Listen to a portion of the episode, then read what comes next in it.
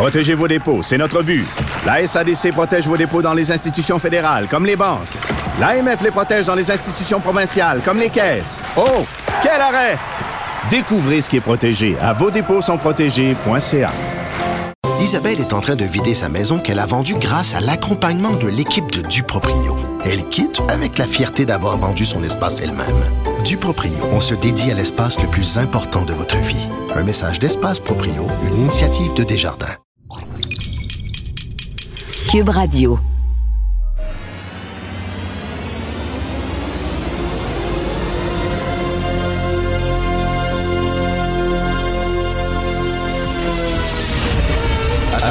Attention, cette émission est laissée à la discrétion de l'auditeur. Les propos et les opinions peuvent choquer. Peuvent choquer. Oreilles sensibles s'abstenir. Richard Martineau. Martino. Un animateur pas comme les autres. Richard Martineau. Cube Radio. Bonjour, bon mercredi. Merci d'écouter Cube Radio. Je ne sais pas si vous êtes comme moi, mais je suis un fan fini, moi, des séries historiques et des films historiques basés sur des histoires vraies. Et euh, mais à chaque fois que je regarde une série ou un film historique, après ça, je vais toujours sur Internet pour voir qu'est-ce qui est vrai, qu'est-ce qui est faux. J'ai regardé une série récemment sur le scandale de Watergate. C'était absolument passionnant. C'était super bon. Après ça, je suis allé sur des sites Internet faits par de vrais historiens qui disaient, ben ça c'est vrai, ça c'est faux, ça c'est vrai, ça c'est faux. Et tout le temps déçu parce que, tu sais, il y a beaucoup de gens qui ne prennent pas, qui n'ont pas le temps de lire des essais écrits par de véritables historiens et qui leur connaissance de l'histoire, ben, c'est par des mini-séries, c'est par des films et euh, on prend ça pour du cash. Mais non, mais tu sais, c'est romancé. C'est ça qui est plate. Alors, euh, Sophie Durocher, ma conjointe, écrit aujourd'hui dans le Journal de Montréal une chronique sur cette controverse qui concerne la cinquième saison de la série The Crown, extraordinaire série où là, on a inventé vraiment. Je comprends là, que quand, mettons, le, le, prince Charles parle à sa mère, Élisabeth II, euh, qui sont tout seuls dans une chambre, que, bon, à l'époque, on savait pas ce qui, s'est dit vraiment, puis que c'est romancé. Je pense qu'on peut comprendre. Là. On sait qu'il bon, y a des discussions, c'est romancé. La discussion qu'il y a eu Prince Charles et, euh, je sais pas, Lady Diana sur l'oreiller, on ne sait pas ce qu'ils se sont dit. Mais tu sais, quand tu commences à inventer des scènes, bon, il y a une scène où euh, John Major, euh, qui était premier ministre, rencontre, rencontre le, prince Charles, les complotes pour contre la reine et tout ça. C'est totalement romancé. Et regardez, en 2010, en 2010, j'ai lu un, un, roman historique extraordinaire de Yannick Enel, qui est un grand écrivain français, sur Yann Karski. Jan Karski, c'était un Polonais. Euh, dans les années 40, euh, Karski est entré dans le ghetto de Varsovie, le fameux ghetto juif, où les Juifs étaient enfermés et euh, malmenés et après ça massacré. Il est entré à quelques reprises dans le ghetto d'Arsovie par un trou dans le mur et en est ressorti et il a dit il faut que les gens sachent ce qui se passe. Il faut que j'alerte le monde sur la situation des Juifs en Europe. Alors, il est allé un peu partout. Il est allé en Angleterre et le 28 juillet 1943, Jan Karski a rencontré en tête à tête Roosevelt. Frank Delano Roosevelt, qui était président des États-Unis, il lui a raconté ce qui se passait en disant les Juifs sont en train de se faire tuer, massacrer en Europe, faites quelque chose. C'est un témoin de l'histoire. Un personnage extrêmement important, Yann Karski. Or, dans son livre, Yannick Enel euh, dit que Roosevelt s'en foutait que Roosevelt était assis, que Karski lui parlait euh, du massacre des Juifs en Europe, et pendant ce temps-là, il regardait les jambes de sa secrétaire, puis il trouvait sa secrétaire bien cute, puis bien sexy, puis il s'en foutait totalement de ce que Karski lui disait. Il y a des historiens, dont Claude Lanzmann, qui a fait le magnifique film Shoah sur l'Holocauste, qui ont dit, premièrement, il n'y avait même pas de secrétaire présente. Euh, sa secrétaire pas présente. Puis deuxièmement, Roosevelt, il écoutait Karski. C'est pas vrai que Roosevelt s'en foutait, il était indifférent. Il l'écoutait. Il était ému par le témoignage de Karski. Moi, j'ai su ça quelques années après. J'avais lu les livres de Yannick Enel, puis j'ai tabarnouche, Roosevelt, mais quel salaud, vraiment écœurant, il savait. C'est pas ça du tout. Et là, Yannick Enel a dit oui, mais moi, je suis un romancier, j'ai le droit d'inventer. Non, je m'excuse. Si tu veux inventer des affaires, fais de la fiction. Écris un livre de fiction. Si tu dis, moi, j'écris ce qui s'est passé avec Yann Karski et je vais écrire sur ce qui s'est passé dans leur rencontre Karski-Roosevelt le 28 juillet 43, tu te dois de te baser sur des faits historiques. Là, le gars, il veut le beurre et l'argent du beurre. Quand il joue le rôle d'historien, ça y va. Mais quand soudainement il invente, il dit non, non, je suis un romancier. Ben là, Christy, moi, ça m'énerve. Les biographies romancées, à un moment donné, les séries romancées, c'est bien beau, là, d'inventer des dialogues, mais commencer à réécrire l'histoire sous prétexte que oui, mais d'un point de vue euh, dramatique, c'est plus intéressant. Je trouve ça absolument dégueulasse. Puis à un moment donné, les producteurs et les diffuseurs devraient se regarder. Puis il me semble que tu as une responsabilité face à l'histoire quand tu produis ce genre de série. Martineau, il n'y a pas le temps pour la controverse. Il a jamais coulé l'eau sous les ponts. C'est lui qui la verse. Vous écoutez Martineau. Cube, Cube Radio. Cette affaire qui est complètement tirée d'un film d'espionnage, pourquoi c'est vraiment intéressant? On peut pas dire l'inverse. Donc, la drogue, c'est non. Un journaliste d'enquête, pas comme les autres. Félix Séguin. Alors, il y a des rigolos qui se font passer pour des policiers, Félix. Oui, mais c'est pas si rigolo qu'on pense. En fait, euh, des faux policiers, des faux soldats, une fausse garde nationale euh, du Québec. Qu'est-ce qui se passe, c'est qu'il y a une organisation, effectivement, euh, de, faux policiers qui sont en train, selon mon collègue Francis Pilon du Journal de Montréal, vous pouvez consulter le texte là sur notre site élabore des plans pour procéder à des accusations citoyennes, faire fermer les centres de vaccination du Québec et euh, sans surprise, tu seras étonné de savoir que c'est un mouvement qui adhère à certaines théories du complot. Ben, euh, ben, et, tu vois ça, on les a vus en fait. Francis réactualise en fait les informations concernant ce, ce groupe-là, cette, cette, garde nationale, je mets d'énormes guillemets, du Québec là, qui qui a un peu qui est un peu né durant euh, la pandémie. Euh, on avait des gens qui se proclamaient des shérifs, euh, puis on avait des gens qui tentaient effectivement de faire des arrestations citoyennes. Si tu te rappelles, c'est arrivé à Ottawa, on a tenté d'arrêter un journaliste, entre autres, ça n'a pas fonctionné une tonne. L'arrestation citoyenne, tu sais que c'est permis. Hein? Ben c'est ça, c'est ça. Je, je, sais, Félix, que tu n'es pas juriste, tu n'es pas avocat, mais quand même, tu connais bien ton affaire. C'est quoi une arrestation citoyenne? Est-ce que moi, comme citoyen, j'ai le droit d'arrêter mon voisin? Ouais, ou ben, c'est-à-dire oui, tu as le droit d'arrêter ton voisin, mais il faut que tu le prennes euh, de manière très sérieuse, tu sais. En flagrant délit, là. Euh, en flagrant délit, et c'est le, c'est en quelque part, c'est un recours que tu devrais éviter d'exercer parce que ce premier recours, tu dois le donner dans les mains à la police. Tout acte répréhensible du ministère de la Justice doit euh, être signalé à la police au lieu d'intervenir soi-même. S'il n'y a pas d'agent de la paix qui est disponible pour intervenir, euh, là, tu signales le crime, puis si tu essaies de procéder à une arrestation, l'affaire, c'est que tu peux commettre un crime, toi aussi. Hein? Et, ben tu pourrais commettre, compromettre ta sécurité.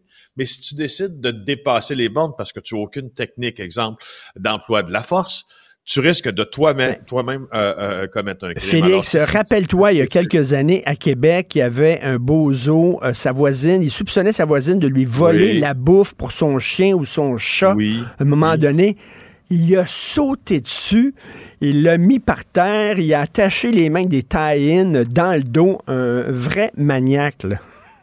Oui, exactement. L'arrestation, euh, justement, par de simples citoyens, là, comment ça se passe, c'est qu'il faut que tu dises clairement au suspect que tu l'arrêtes, que tu procèdes à une arrestation en tant que simple citoyen et que tu vas appeler la police et que tu le détiens jusqu'à l'arrivée de la police. Tu vois, c'est prévu, ça, dans la loi, mais tu vois bien quand je te l'énonce que c'est presque impossible. Tu sais, tu prends, peux pas, tu peux pas te jeter sur quelqu'un en disant, hey, ça, je t'arrête, reste avec moi dans, que la police arrive. Tu sais, c'est, ça, mais, ça fait très shérif, cette affaire Ben oui, mais donc, ces gens-là veulent arrêter qui, là?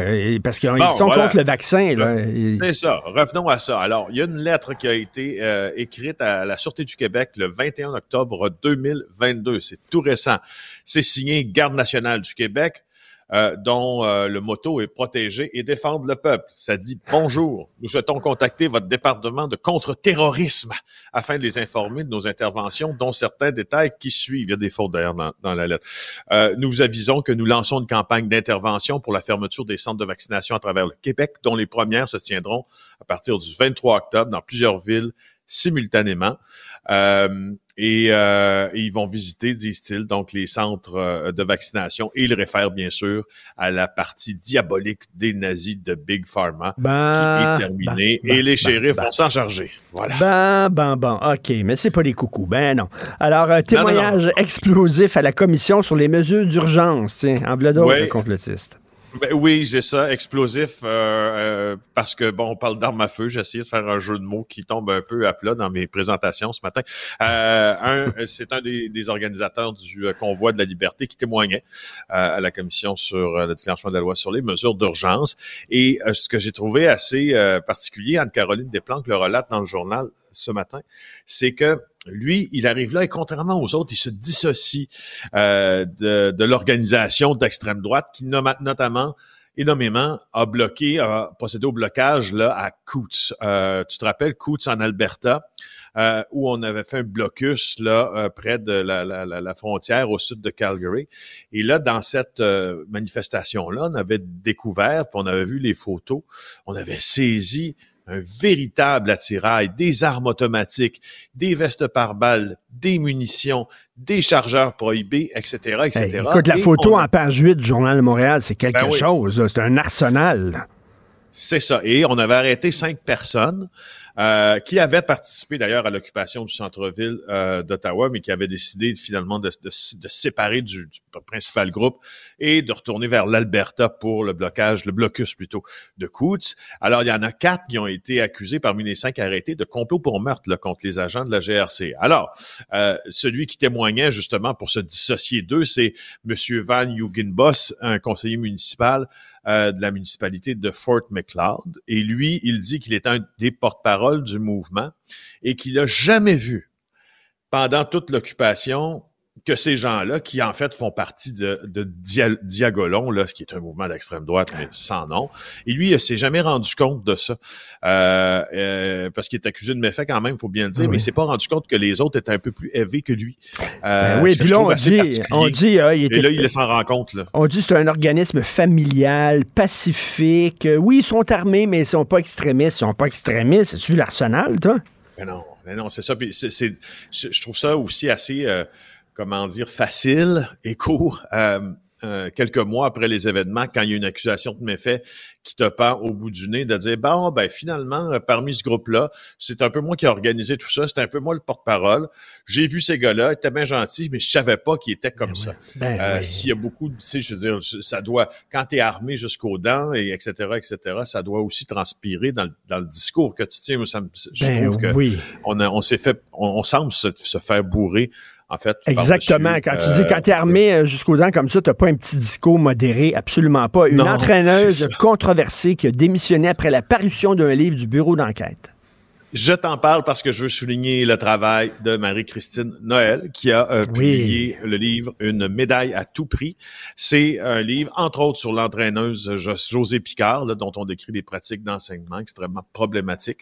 Alors, Madame Picard a remis sa démission au conseil d'administration de Patinage Québec pour des raisons personnelles. Donc, je t'en parle en raison du livre de Marie-Christine parce que je vais en faire sa promotion, aller le lire, aller l'acheter. Eh, Écoute, j'ai reçu Euh, euh, Marie-Christine à l'émission, justement, sur son Bon. livre. C'était absolument passionnant. là. Euh, que- Puis Ah, euh, je suis même, très hein? content de voir que cette entraîneuse-là, euh, qui intimidait littéralement euh, les filles qu'elle devait entraîner, euh, a dû démissionner.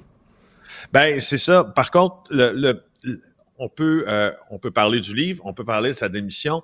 Euh, il y a quand même quelques marches à monter avant de lier la démission directement à la parution du livre, mais ça arrive en même temps. mais en tout cas, donc on n'a pas d'indication que c'est directement à cause du livre, mais on s'entend que euh, euh, je- je- va- le timing est là, quoi? Il y a des Le drôles, ouais, est c'est ça. Il y, a des, euh, il y a des ha- hasards et des coïncidences comme ça. Mais écoute, euh, dans la nage synchronisée, dans le ski, euh, là, c'est le patinage, euh, au hockey. euh, il y a une culture du sport d'élite, du sport de haut niveau qui est vraiment problématique, euh, Félix. Ben, j'ai, oui, j'ai l'impression. Ben oui. Puis, euh, je pense que ça s'est cristallisé avec euh, Hockey Canada euh, cet été. Puis, tu verras au cours des prochaines semaines à JA, on est en train de travailler sur un dossier. Je te dis pas exactement quoi, bien sûr. Je peux pas m'auto-scouper, mais sur un dossier euh, sportif qui concerne des fédérations de sport qui impliquent des jeunes. Et je peux euh, te confirmer que ça va pas très bien. OK. Très hâte de voir ça. Félix Séguin, merci beaucoup du Bureau d'enquête de Québécois. On se reparle demain. Salut, bonne journée. Ça me fait plaisir. Bye. Martino, même avec un masque, c'est impossible de le filtrer. Vous écoutez Martino. Cube Radio. Cube Radio. Cube Radio. En direct à LCN. 8h45, on rejoint Richard Martineau à Cube Radio. Salut Richard. Salut Jean-François. Écoute, il n'y a pas eu de vague républicaine. Finalement, c'était une victoire modeste. Les démocrates ont tenu. Mais tu sais, Ouais. quand tu regardes aux États-Unis, ils sont mal barrés, les Américains, parce que d'un côté, ils ont Donald Trump euh, qui a encouragé des gens à commettre un acte de sédition. De l'autre, ils ont Joe Biden. Je ne veux pas faire de l'âgisme, mais tu sais, il n'a pas l'air en Mm. très grande forme et tout ça. Euh, tu sais, moi, sais-tu qui je verrais comme président des États-Unis? Quel lapin tu vas sortir de ton chapeau? Je sais pas. Denis Coderre. Je lance l'idée comme ça. J'aurais dit Je, pas. je lance, je lance l'idée. Je suis sûr que si on fait un, son- un sondage au Québec, qui vous verriez comme président? Denis Coderre sortirait Denis tout de suite. Coderre. Je lance l'idée comme ça. En tout cas, il est disponible. Après la politique municipale et fédérale, bientôt peut-être provinciale, ben là, pourquoi pas la politique américaine? Ben pourquoi pas? Tout est à sa portée.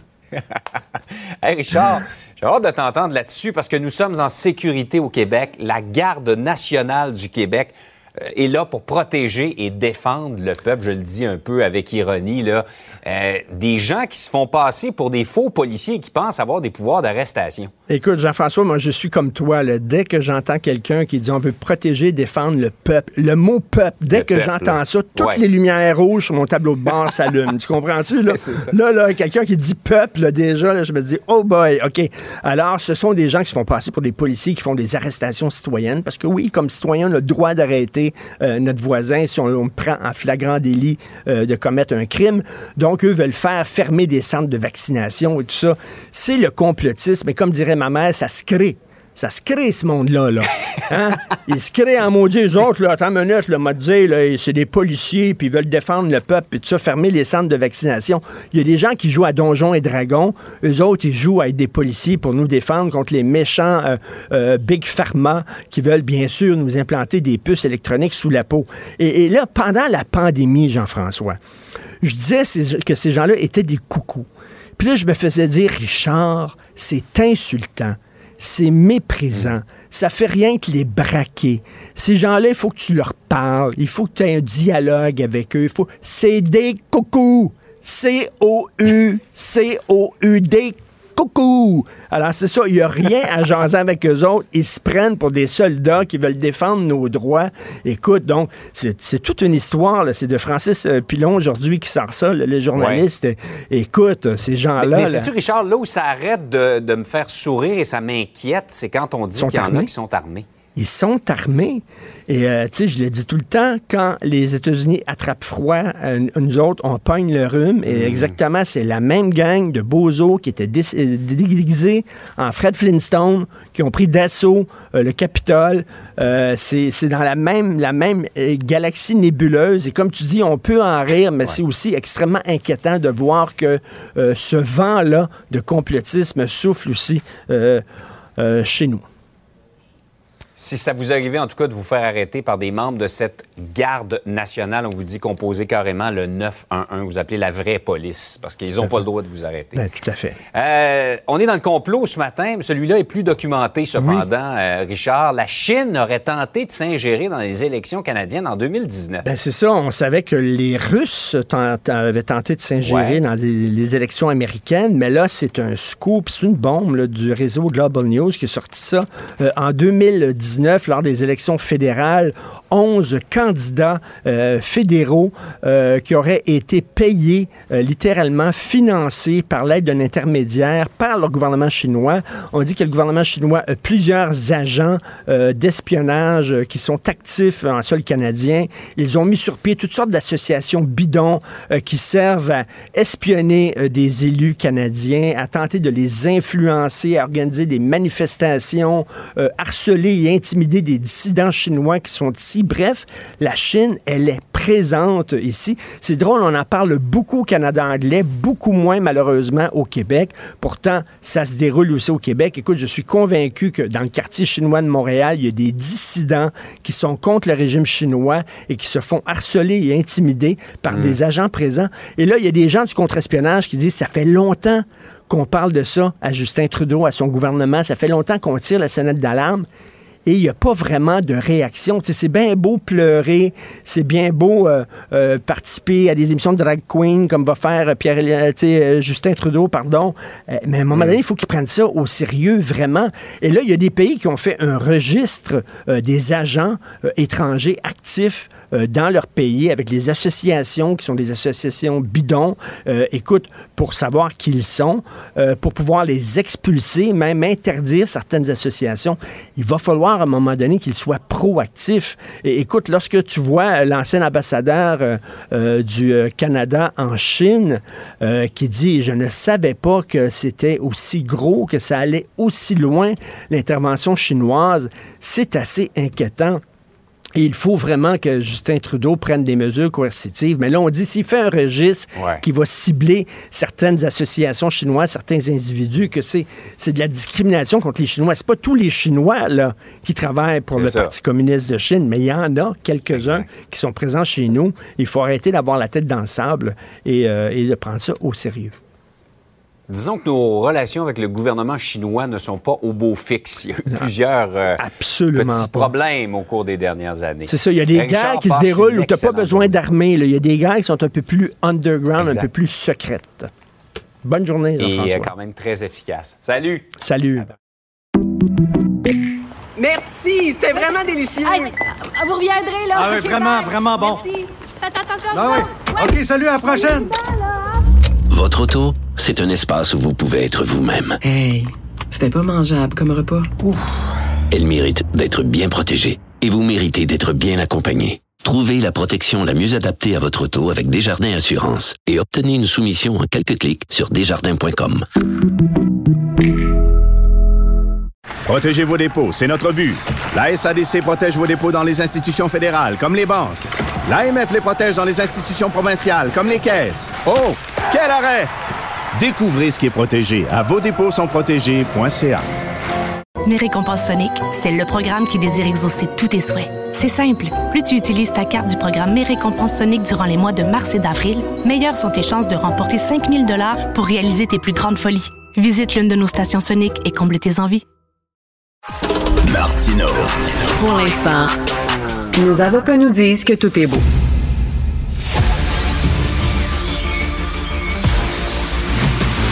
Jean-François Lisée. On va juste dire qu'on est d'accord. Thomas Mulcair. Je te donne 100% raison. La rencontre. C'est vraiment une gaffe majeure. Tu viens de changer de position. Ce qui est bon pour Pitou est bon pour Minou. La rencontre. Lisée.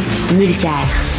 Alors, Tom, est-ce qu'on a raison aujourd'hui de pousser un soupir de soulagement en regardant ce qui s'est passé euh, chez nos voisins du Sud? Oui, tant que c'est pas fini d'être compté, Richard, il faut toujours être un peu méfiant. Mais Moses, la vague Trump qu'on était supposé d'avoir, la vague rouge, ça c'est le seul pays au monde qui pense que rouge c'est à droite puis bleu c'est à gauche, mais c'est une autre paire de manches. Mais tout, en, tout, sérieux, euh, bravo euh, pour les organisateurs puis la vision euh, des gens euh, aux États-Unis parce qu'ils ont réussi à décoder Trump et où il s'en allait. Euh, un des meilleurs, c'était évidemment Fetterman et, Oz en Pennsylvanie. Quelle course et la brutalité des attaques des, des, républicains caractéristiques de, de, Trump, ça c'est tombé à court. Et ça existe d'être euh, gentilhomme et dire euh, non, non, je vais faire un bon travail, puis vous pouvez m'attaquer comme vous voulez. Quand Fetterman a eu son, euh, il, a fait un AVC et Oz, qui est médecin, l'a attaqué personnellement. Il mérite bien. Il n'a jamais mangé un légume de sa vie. Il faut le faire. Un, un des journalistes euh, lui a demandé Est-ce que tu parlerais à un de tes patients de la manière que tu parles à ton Ben opposant? Et il a dit non. Puis, très bien fait pour ses pieds, mais ils ont fait agiter les, les forces progressistes, là, les démocrates sont allés chercher des, des- des forces de tête. Tout ce qu'ils avaient a été mis dans la bataille. Et ils sont allés chercher Oprah Winfrey, ils sont, euh, Biden est allé 15 fois, euh, euh, Obama est allé tout ce qu'il pouvait. Donc, eux, ils ont compris que la seule manière de battre Trump, c'est d'être aussi fort et aussi présent. Et avec un peu de chance, les démocrates vont garder le contrôle du Sénat. Ça a l'air très possible.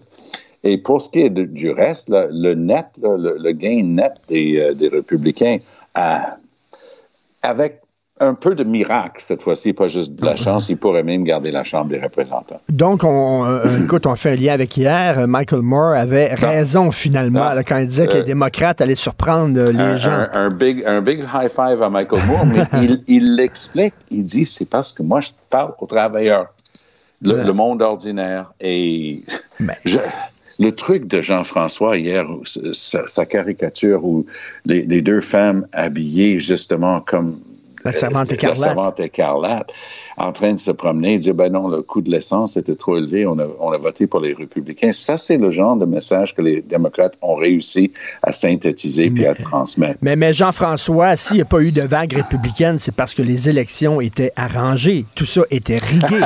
Exact, exact. Et d'ailleurs, euh, c'est ce que Trump a dit euh, hier en, en- pendant la soirée, là, que ça, ça ne se peut pas. Ça ne se peut pas. La seule façon qu'ont les démocrates de gagner, c'est si ils, euh, ils trichent. Alors, ça va être intéressant parce Je l'ai- que ça manquait à ma culture, Jean-François. Je l'apprends en t'entendant Ben, on peut l'écouter et, et on va écouter justement l'extrait de Trump. Ah, non, Trump at 71, Ron DeSanctimonious at 10%, Mike Pence at 7. Oh, Mike's doing better than I thought.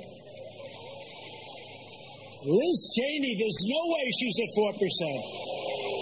There's no way. OK, Alors, Jean-François, qu'est-ce que tu en penses? Euh, écoute, c'est sûr que ça aurait, pu, être bien pire, et donc ça veut dire que la mobilisation des électeurs démocrates a été euh, meilleure que ce qu'on escomptait dans la, dernière période. Cependant, euh, même euh, même avec ce léger gain, là, on va voir à la Chambre des représentants, c'est quand même probable que les républicains prennent une faible majorité.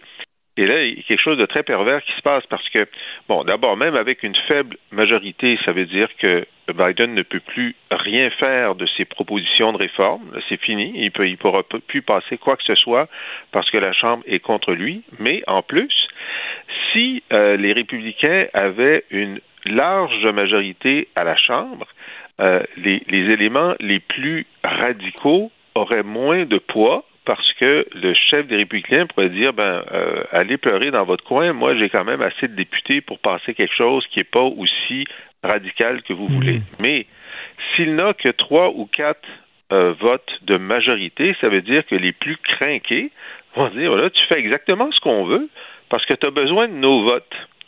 Alors, ça, ça, va, ça va pousser euh, la majorité républicaine encore plus vers la droite et donner encore plus de champ à, aux- à des gens comme, euh, comme, euh, comme Green euh, qui pensent qu'il y, a des- il y a des satellites juifs qui, euh, qui attaquent des choses. C'est vraiment des, folies. Et par exemple, une, une des, euh, un des impacts immédiats, évidemment, il faut que la Chambre vote les budgets d'aide américaine à l'Ukraine à partir du moment où, euh, à l'intérieur du Parti républicain, ceux qui veulent arrêter cette aide-là ont la capacité de blocage, ça veut dire que euh, ça va être très difficile pour les, les Américains de continuer à financer l'Ukraine. Oui, jusqu'à la sermentation au mois de janvier, je pense qu'il n'y a pas un avion militaire américain qui va pas décoller pleinement rempli avec des armes pour les Ukrainiens. Tu as, raison, Jean-François. Il, il y, a tous ces angles-là. Non le moindre étant le fait que si jamais les républicains avaient réussi leur coup, comme d'aucuns le craignaient, ils pourraient avoir suffisamment de monde pour outrepasser un veto éventuel. De, de Biden.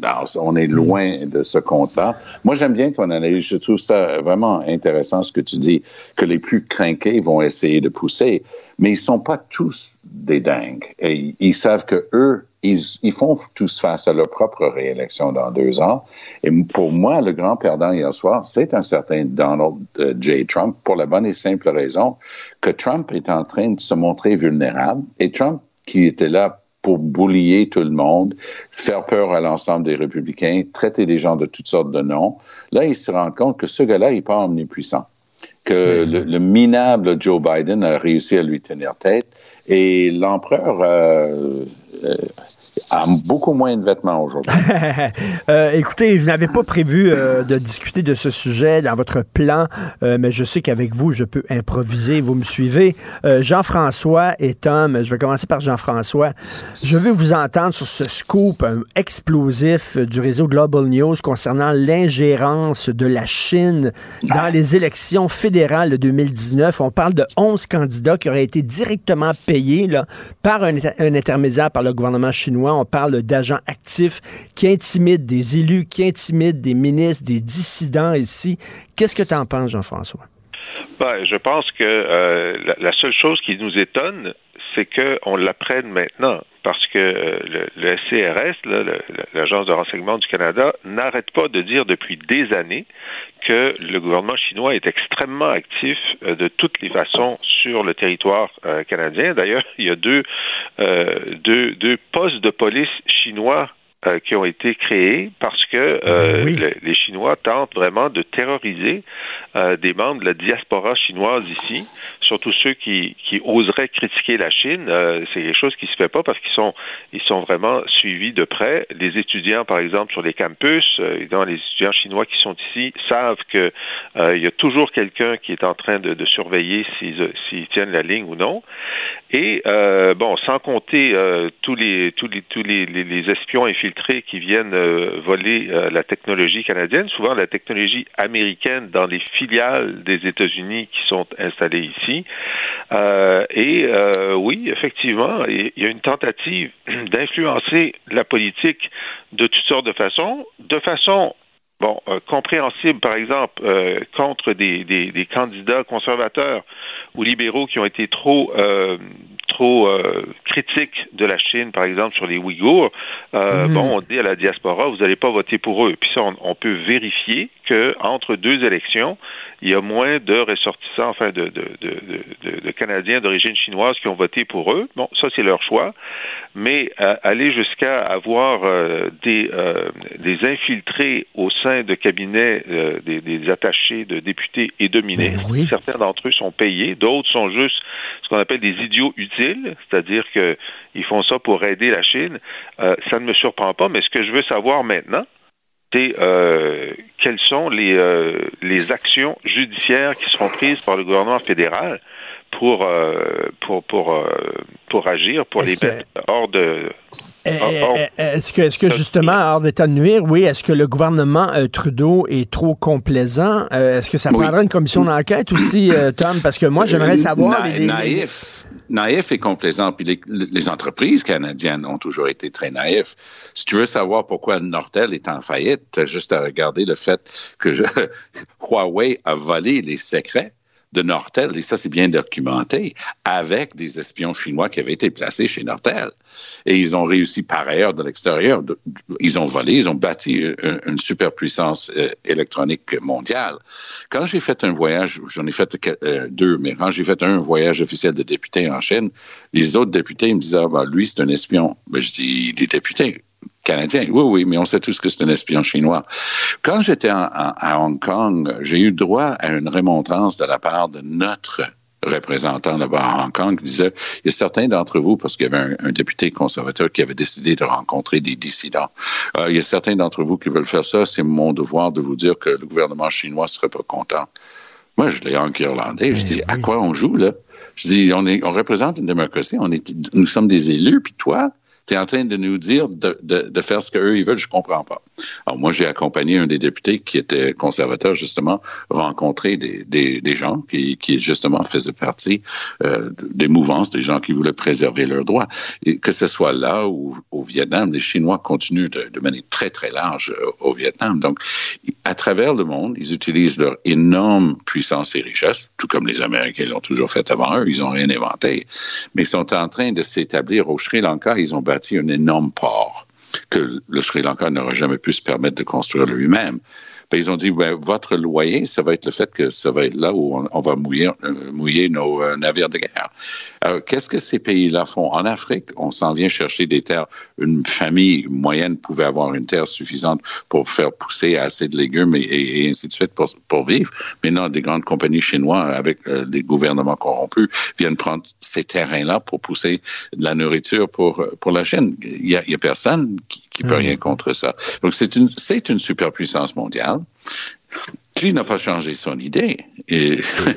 c'est un être incroyablement puissant et il, il, va continuer dans la même direction. En terminant euh, les transferts en santé, Jean-François, euh, le fédéral dit on va vous donner de l'argent, mais c'est sous condition. Vous devez respecter des conditions. Qu'est-ce que tu en penses?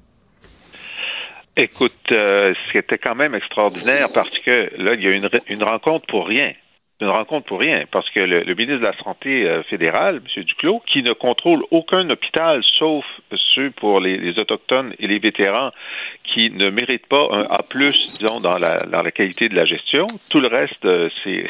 Écoute, je vais te raconter une anecdote. Quand j'étais conseiller Lucien Bouchard, on est né, euh, le, le, premier ministre français, euh Lionel Jospin, euh, était venu, mais évidemment, il passe toujours par Ottawa avant de venir chez nous. Puis la règle, c'est qu'ils nous disent jamais ce qu'ils vont faire à Ottawa. On l'apprend dans le journal. Ça fait qu'ils arrivent, puis là, moi, je mange avec euh, son conseiller euh, diplomatique. J'ai dit, bon, je vois que vous avez signé euh, une entente de collaboration sur la santé avec le Canada. Il dit, oui, oui, oui. Dit, vous allez échanger des informations? Oui, oui, oui. Il dit, tu sais qu'ils n'en ont pas d'hôpitaux les, à Ottawa, sauf pour les Autochtones? Il dit non. Il dit, tu savais pas ça, que le ministère, de la Santé du fédéral n'avait pas de médecin? En fait, euh, non, il l'apprenait, tu vois. Alors, euh, bon, ben c'est ça. Donc, le gouvernement fédéral aimerait s'occuper de la santé, mais évidemment, sans jamais avoir à répondre aux questions sur pourquoi euh, Madame euh, Tremblay attend depuis deux jours à la salle des urgences. Ça, c'est les provinces qui vont répondre à ces questions-là. ouais. et, et, et, hier, il disait, il disait, ben là, on vous dira même on, on, vous dit, on va mettre plus d'argent mais on vous dit même pas combien on va en, en, mettre. Et sans savoir combien on va en mettre, vous allez accepter nos conditions. Ben oui. Wow! non, non, c'était hallucinant.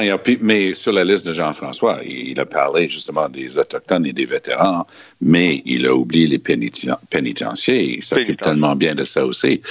Mais toute à part, Trudeau est allé très loin hier au Nouveau-Brunswick il a commencé euh, avec vraiment un envolé lyrique disant Vous vous permettez de donner des réductions d'impôts alors que vous dites que vous n'avez pas assez d'argent pour la santé, continuez de taxer à plus haut niveau. C'était baveux et totalement déconnecté. Fédéral dit qu'ils veulent deux choses. Un système d'information pour la santé digne de ce nom, comme si eux, ils allaient venir brancher des ordinateurs. Et ensuite, ils ont dit, on veut vraiment qu'ils commencent à avoir des bons services de santé mentale. Ça, c'est le fruit de ce qu'on appelle un focus group. Hein? Qu'est-ce qui mmh, manque mmh. au Canada? Ben, il manque des soins en santé mentale, ce qui est par ailleurs vrai. Très bien, on va dire que le fédéral va s'en occuper. C'est hallucinant. Ils n'ont pas de compétences dans les deux sens du terme. Pas de compétences juridiction et ben pas oui. de compétences savoir-faire. Ils ne connaissent rien là-dedans. Ben Mais c'est oui. pas grave quand tu es à Toronto et tu as quelqu'un du fédéral qui dit il serait grandement temps qu'on soit là pour s'occuper de la santé, vous savez ce que les gens disent? Yeah, bravo, hurrah, c'est ça qu'on a besoin, dont on a besoin. Alors, c'est vraiment là où on est rendu au Canada. Trudeau est en train de faire justement des manœuvres comme son père l'aurait fait. Tout ce qui nous manque, c'est la pirouette maintenant.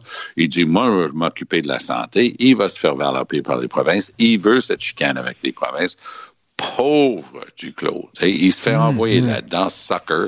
Lui, peut-être, il pensait même qu'il allait faire quelque chose d'utile. Pas pendant tout. fait pas partie des plans. Qui était juste en arrière de Trudeau en train de faire murmure à chez oui de la tête? Un certain Dominique Leblanc. Ça, c'est son Rudy Giuliani à lui. Tu sais, lui, il est toujours là pour tous les plans. Puis, et ça, c'est le genre de magouille que Trudeau aime bien. Une bonne chicane avec les provinces. Parce que ça vole dans la face d'un certain Pierre Poilievre qui, lui, dit, moi, je veux respecter les juridictions des, des provinces. Trudeau est en train de dire, je, n'en ai cure. Check-moi bien aller. M'a provoqué une bonne chicane constitutionnelle sur la santé. Puis toi, Poilievre, prends ton trou parce que le public va être avec moi. Tout à fait.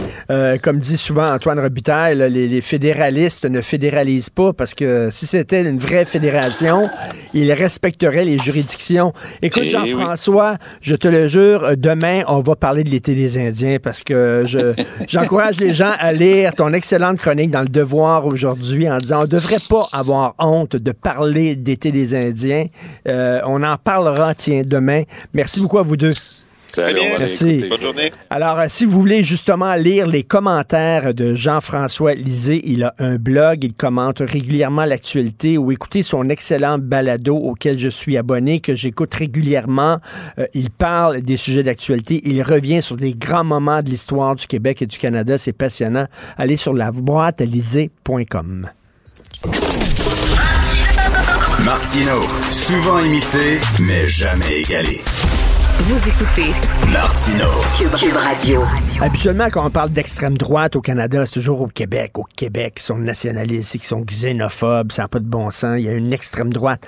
En Ontario, on l'a vu, il y a la commission sur les mesures d'urgence, on en apprend des belles, et on en a parlé un peu plus tôt à l'émission avec Félix Séguin.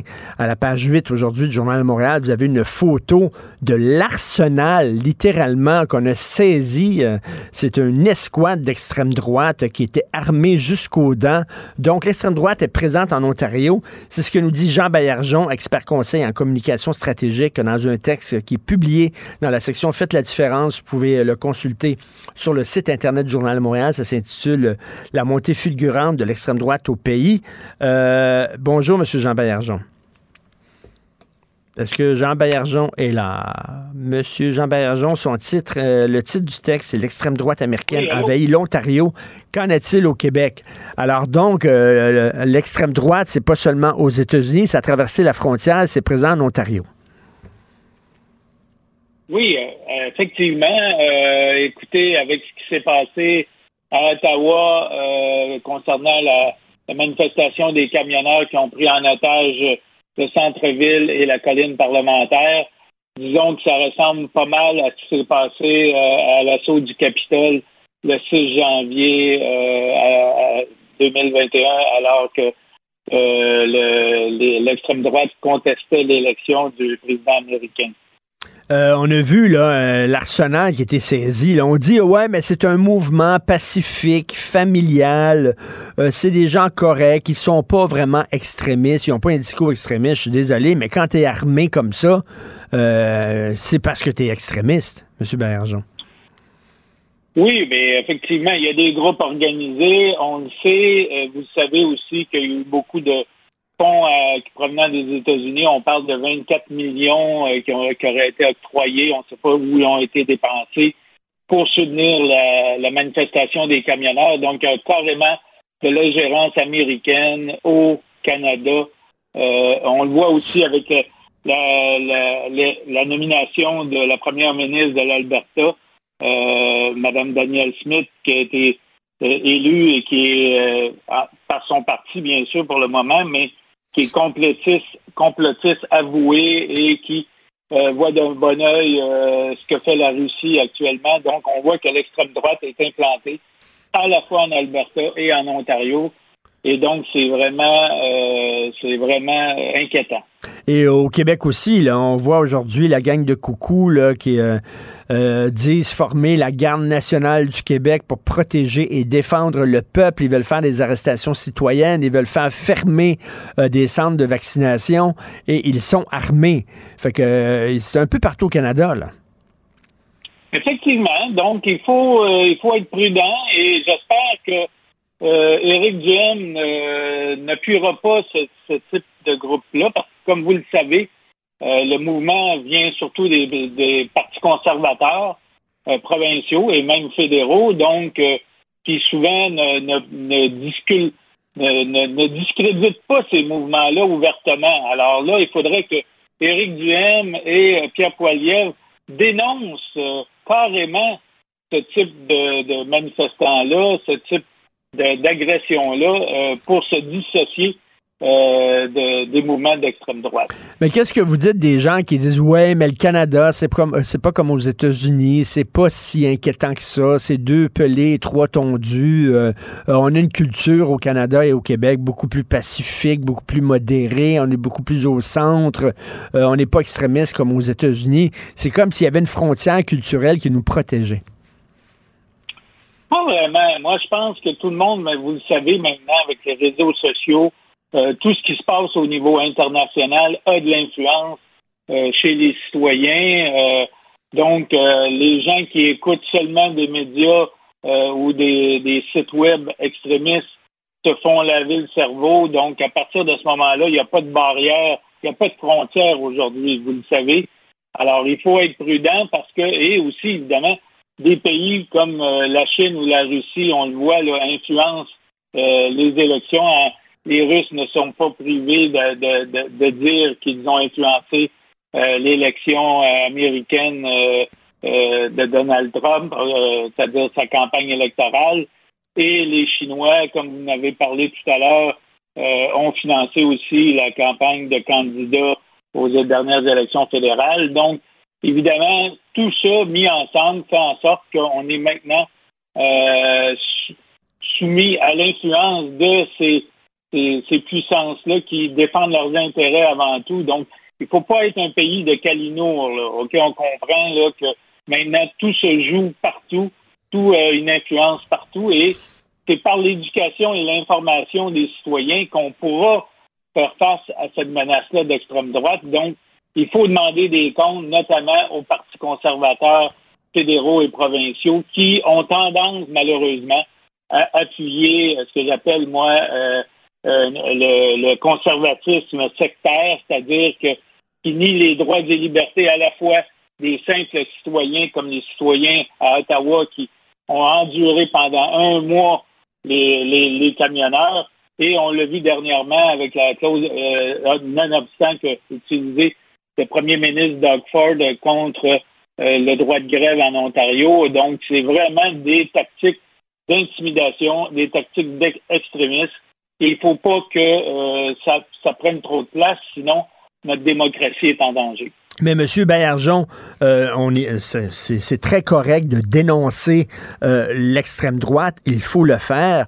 Il y a aussi une extrême gauche là, euh, avec les woke euh, qui sont en train là de, de, de s'immiscer dans les organismes culturels, les organismes subventionnaires, dans les universités euh, qui euh, euh, veulent canceller euh, la- la- des, des conférences, veulent brûler des livres, veulent interdire l'accès à certaines œuvres, veulent bannir des pièces de théâtre, etc. Eux autres aussi sont dangereux et sont inquiétants. Effectivement, vous avez raison. Donc, euh, il y a eu d'ailleurs une commission au Québec euh, là-dessus, comme vous le savez, avec Alexandre Cloutier. Donc, euh, il faut il faut que le gouvernement, les universités notamment, définissent d'avance que c'est impossible de, censurer justement les cours, les, les écrits. Comme vous le savez, tout est parti de l'Université d'Ottawa avec euh, la censure euh, de nègres blancs d'Amérique. Là, maintenant, on appelle ça le, le, le mot en N. Donc, on ne peut plus prononcer ce mot-là sous prétexte que ça, ça crée euh, des, des problèmes chez certaines personnes. Donc, eff- effectivement, c'est un mouvement de censure, c'est un mouvement inquiétant. Et euh, c'est parti aussi des États-Unis, il faut pas se le cacher. Donc, il faut, il faut résister à ça. Et euh, au Québec, c'est un peu Québec solidaire là, qui semble favorable à ce type, là, à ce type d'initiative-là. Donc, il faut surveiller Québec solidaire parce que euh, qui est infesté, comme vous le savez, vu que Québec solidaire, c'est la fusion aussi de groupes de groupuscules euh, marxistes. Donc, euh, à la base, donc il faut, il faut su- surveiller beaucoup. euh, Et, et- et l'extrême droite, ils sont armés, ils sont inquiétants, mais l'extrême gauche n'a pas besoin de s'armer. Pourquoi? Parce qu'ils autres, ils ont infiltré euh, Radio-Canada, ils ont infiltré certains médias, ils ont infiltré certaines universités. Et ils, ont, ils sont dans des postes de pouvoir, là. Puis euh, ils, font, euh, ils font avancer leurs idées. Euh, à la limite, c'est quasiment plus inquiétant parce que c'est pas une petite gang de coucous marginaux, c'est des gens qui sont au sein des institutions. Ben, écoutez, la différence entre l'extrême droite et l'extrême gauche, c'est que l'extrême- gauche est- est- est- a infiltré le- les intellectuels, le milieu intellectuel. Tandis que l'extrême droite, c'est souvent bon des, des cols bleus, euh, des Ouais. gens moins éduqués. Donc, vous voyez un peu, donc c'est deux approches différentes.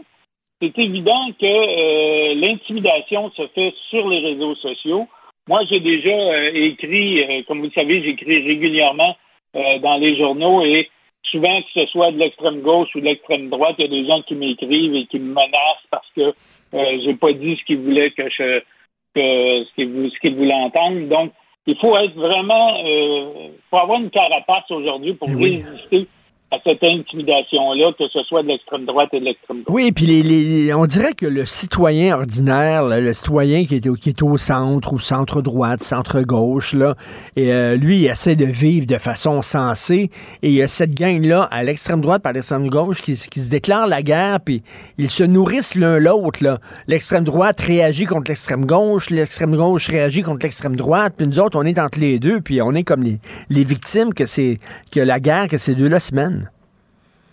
Ben, effectivement. Donc, on, on- la radicalisation, vous le savez, dans les médias, ça sort plus fort que euh, une position qui est plus nuancée, qui est plus argumentée et qui euh, permet justement d'avoir une discussion libre. Tandis que dans les deux cas, extrême droite ou extrême gauche, ben, vous le savez, on y va par l'intimidation, la censure. Donc, à partir de ce moment-là, il faut vraiment être plus fort en termes éducatifs. Moi, j'ai toujours fait la promotion euh, d'un cours euh, au niveau euh, secondaire, au niveau des droits civiques, ok, pour que les gens comprennent que c'est important d'avoir des valeurs civiques, de vivre ensemble. On l'a vu d'ailleurs avec la loi 21 sur la laïcité de l'État. Il y a eu aussi des groupes euh, de- extrémistes religieux qui ont remis en question cette loi-là et que c'était une loi de neutralité de l'État. Donc, vous le savez, dans certains pays euh, dictatoriaux maintenant, ben, l'islamisme politique prive les femmes des de leurs droits. On l'a vu en Iran, par exemple. Donc, il faut, il faut, euh, il faut être vigilant autant au niveau euh, de l'extrémisme religieux, l'extrême droite, l'extrême gauche. Alors, il faut, il faut éduquer la population et je crois, moi, que les Québécois qui ont, tiennent à leur consensus social, euh, aux acquis qu'on a développés en ayant nos propres programmes euh, sociaux. Euh, oui, on paye peut-être plus de taxes et d'impôts, mais au moins la répartition de la richesse est plus équitable, les droits à l'éducation, à la, santé sont plus équitables, sont plus avancés que dans le reste du Canada. Donc, essayons, continuons de se tenir ensemble pour résister à ces courants extrémistes-là. Merci beaucoup, euh, M. Jean Baillargeon. Vous êtes expert conseil en communication stratégique. Votre lettre s'intitule L'extrême droite américaine envahit l'Ontario. Qu'en est-il au Québec? On peut la lire dans la section Faites la différence. Merci. Bonne journée. Merci. Merci. Joignez-vous à la discussion. Appelez ou textez le 187 Cube Radio 1877 827 2346. J'accepte avec, euh, avec fierté la direction, les commandes. Non, non, pas les commandes. Votre maison, c'est un espace où vous pouvez être vous-même. J'accepte d'être l'entraîneur-chef des Orignaux Atomes 2B de l'école. Mon amour, moins fort, la petite dame. excuse, excuse. Tu parles à qui? Elle mérite d'être bien protégée. Et vous méritez d'être bien accompagné. Trouvez la protection la mieux adaptée à votre maison avec Desjardins Assurance et obtenez une soumission en quelques clics sur desjardins.com. Ici Ricardo. Et Émilie, marchand d'IGA. On a envie de vous inspirer à bien manger. À moins de 5 la portion. Suffit de repérer les produits valeurs sûres et de les cuisiner avec une de nos recettes. Les valeurs sûres, c'est bien pensé, hein? Bien sûr! Détails sur IGA.net. Confrontant, dérangeant, divertissant. Richard Martineau, il brave l'opinion publique depuis plus de trois décennies. Alors, vous le savez, Justin Trudeau va être juge d'un soir à la célèbre émission Canada's Drag Race, une émission pour les drag queens. Ça fait énormément jaser. Écoutez, j'ai des téléviseurs dans le studio de Cube et tantôt, euh, on en parlait à LCN, on en parlait à RDI, on en parle à TVA, à Radio-Canada, sur les médias sociaux. Il y a beaucoup de choses qui circulent. J'ai écrit moi-même euh, sur ma page Facebook là-dessus. On va en parler avec Alex Verville. Euh, vous le connaissez peut-être. Il est présentateur à Météo Média et euh, il a un personnage de drag queen qui euh, s'appelle Jessie Précieuse avec une magnifique coiffure mauve violette. Il est avec nous. Alex Verville, bonjour. Bon matin. Bonjour. Écoutez, je veux en savoir un peu plus sur vous. Euh, vous êtes animateur à Météo Média, mais quoi, vous êtes drag queen à temps partiel? Euh, oui, ouais, je me suis fait une petite vie euh, de freelance, présenter de la météo, faire la drague, puis ben, à un moment donné, euh, les deux se sont joints. Alors, des fois, j'ai la chance d'être autant en Jessie qu'en Alex au nom de, Météo Média. Puis voilà, c'est ma petite vie maintenant. Est-ce que vous animez à Météo Média en, en Jessie Précieuse? Des fois, on le, on le fait à fierté. Là. Chaque année, on fait un petit segment là, forecast dans une prévision à chaque euh, à chaque fierté pour euh, mettre en lumière euh, la, ben, le mois de fierté dans le fond au Québec. Puis dernièrement, on l'a fait pour l'Halloween, faire un, un, petit topo humoristique sur l'Halloween en sorcière. OK, il n'y a, a, pas eu de problème de la part de vos patrons, patronnes à Météo Média qui ont dit ben là, attends une minute, là, Alex, on est sérieux ici, là. C'est ben, un réseau d'information, là. Honnêtement, la première fois, c'est ça qui est arrivé. La première fois que je lui ai demandé que j'ai offert euh, de faire ça, c'était à l'Halloween l'an passé. Puis il était comme Ah, je trouve un peu bizarre qu'on fasse ça à l'Halloween. C'est pas un déguisement. Puis j'étais comme Mon Dieu, on, est plus souvent que je pensais.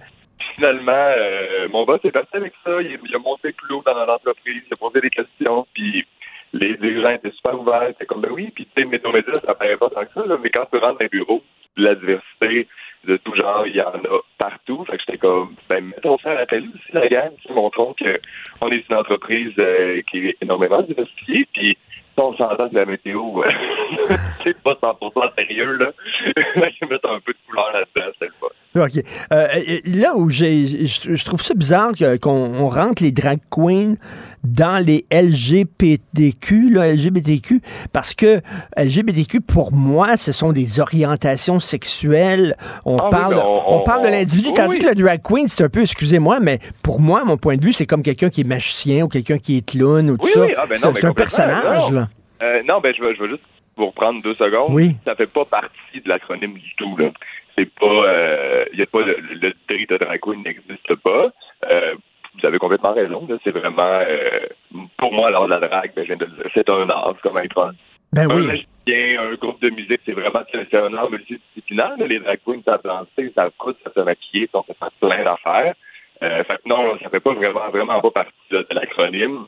C'est On ça. est vraiment juste dans une expression, si on veut, puis dans un, un art. C'est ça. Et, euh, notre réalisateur, Jean-François Roy, me dit à l'oreille, on appelait ça des fantaisistes. là. Effectivement, des- il y, avait des ventriloques. y a- Puis c'est une tradition. hein. Jean Guildon, on se souvient de ça, d'un cabaret dans les années 50. je veux dire, Il y en avait dans les années 20 Ben des là, drag Vous queens. là. vous souvenez de ça, là?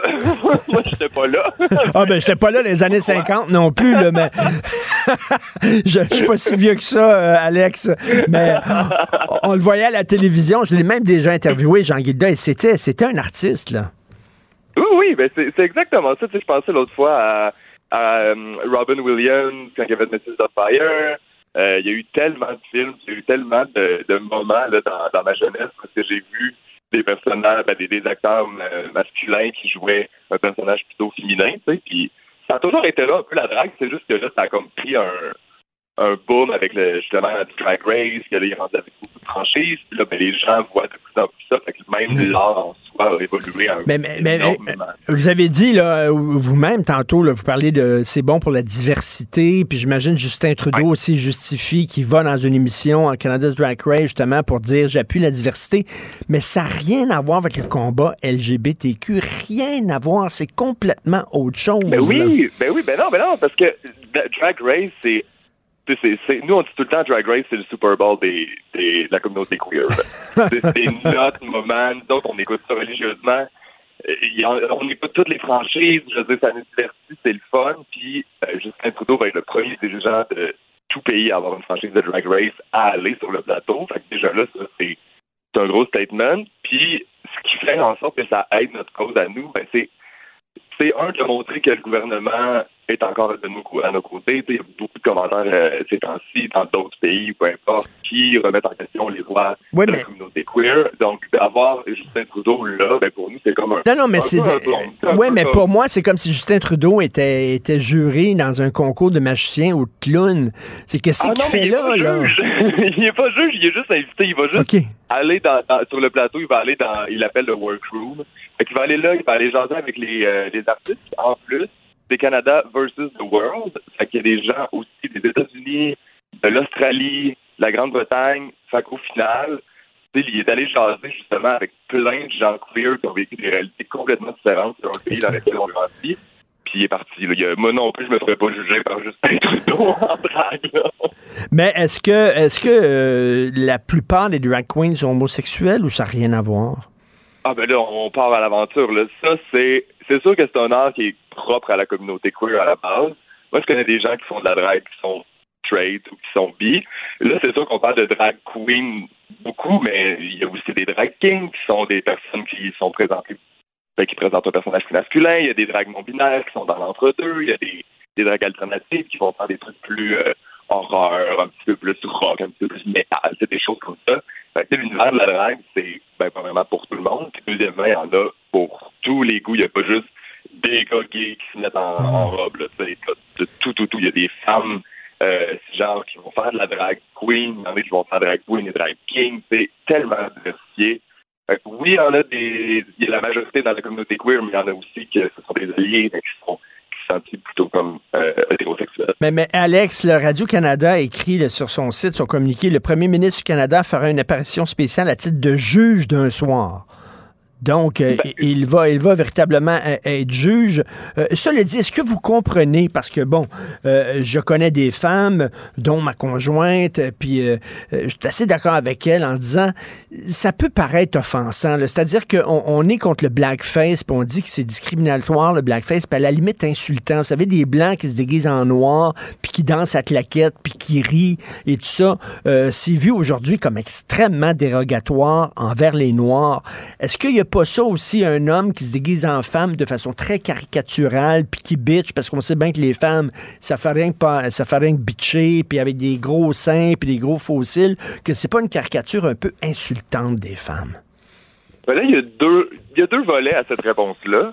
Euh, premièrement, l'art de la drague a commencé sur une situation de reprendre les droits sur tout ce qu'on sait se dire, les homosexuels, les, les lesbiennes, peu importe, lorsqu'on grandissait. Moi, je viens de Sorel, être efféminé, c'était un no-no. J'étais efféminé. J'ai dû changer ma façon de vivre parce que je, voulais pas être. C'est toutes des choses qu'aujourd'hui, moi, je célèbre cette féminité-là. Puis c'est ma drague qui m'a qui a fait en sorte que je me suis accepté autant et que je suis devenu la personne que je suis aujourd'hui. Fait comme ce côté-là. Puis de l'autre côté, c'est pas vrai que les drag queens, on a tous des gros seins puis qu'on est sur le... Moi, j'en porte pas des seins quand c'est de la drague. Je connais beaucoup de monde qui en porte pas. Je vais en porter si mon outfit le veut, mais honnêtement, c'est rare.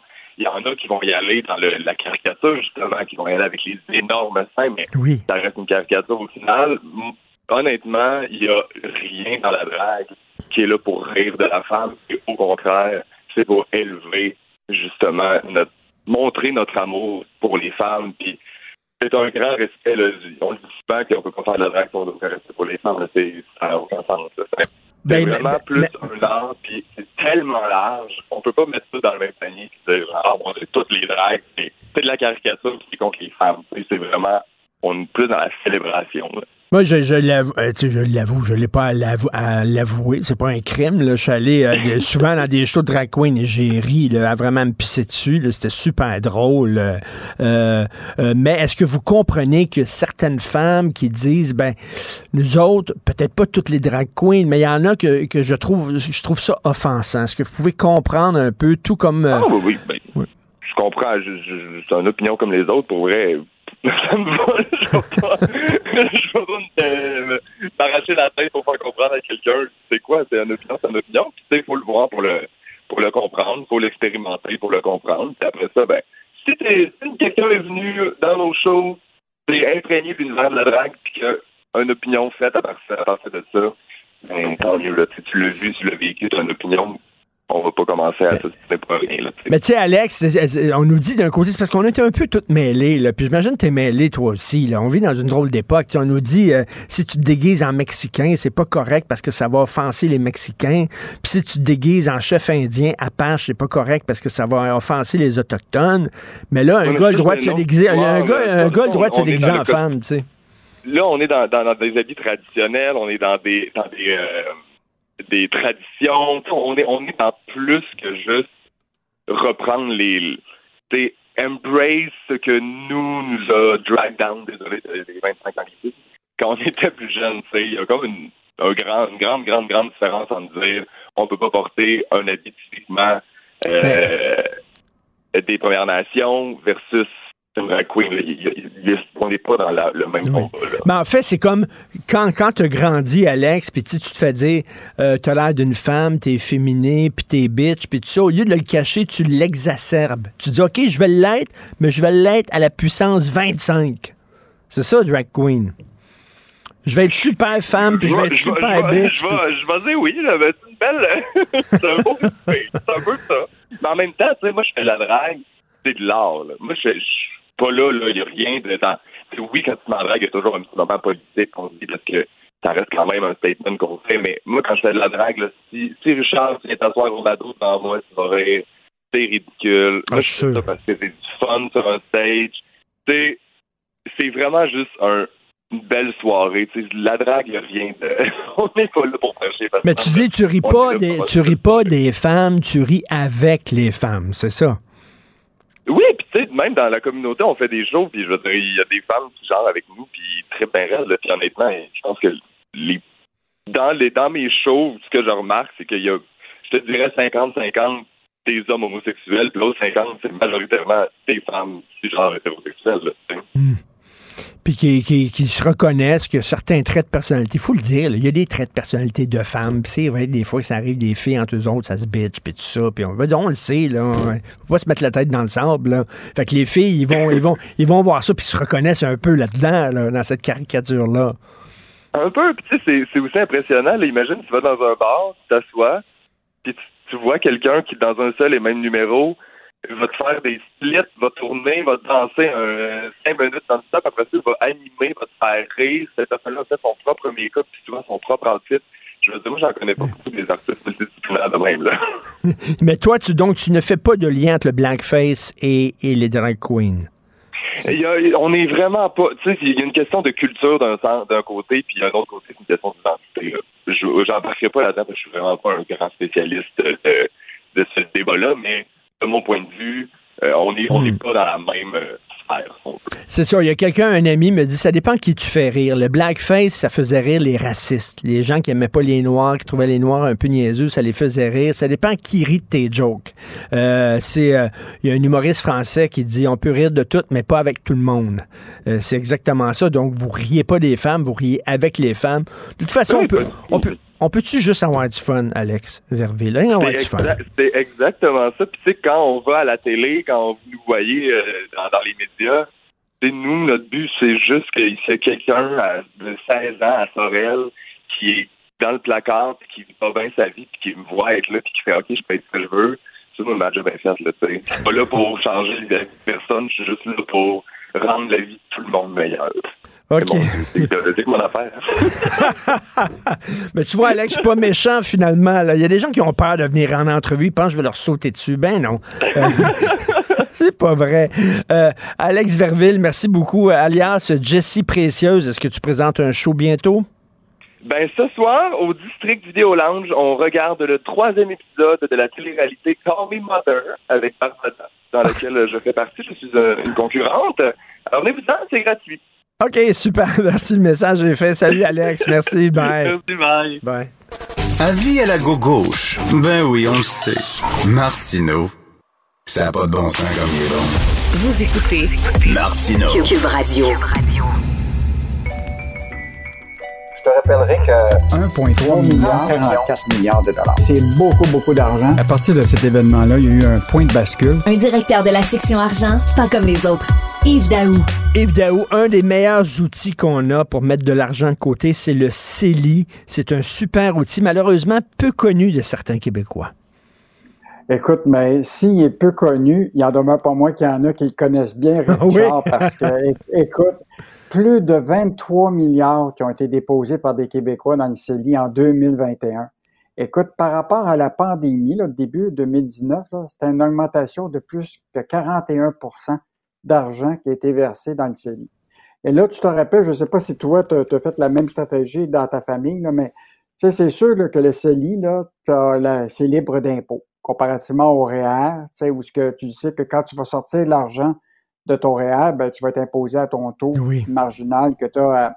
Donc, euh, les gens ont dit, écoute, c'est une occasion incroyable euh, de sauver de l'impôt. Et donc, euh, évidemment, il y a des plafonds de cotisation annuelle que tu peux mettre dans un CELI. Là, Là, actuellement, pour 2019 et 2022, il était 6 000 euh, donc, il y a eu beaucoup de Québécois qui ont décidé de mettre de l'argent. Et moi, moi-même, j'ai été surpris de ces chiffres-là. Ben, 23 Euh, genre, milliards, c'est énorme. Moi aussi, j'étais surpris. Je pensais que c'était moins connu que ça, le CELI. Et ça, c'est des données, là. euh, tu te rappelles, on a fait un dossier sur la, la retraite récemment, puis on avait lancé euh, l'Agence de revenus du Canada qui n'avait pas les chiffres.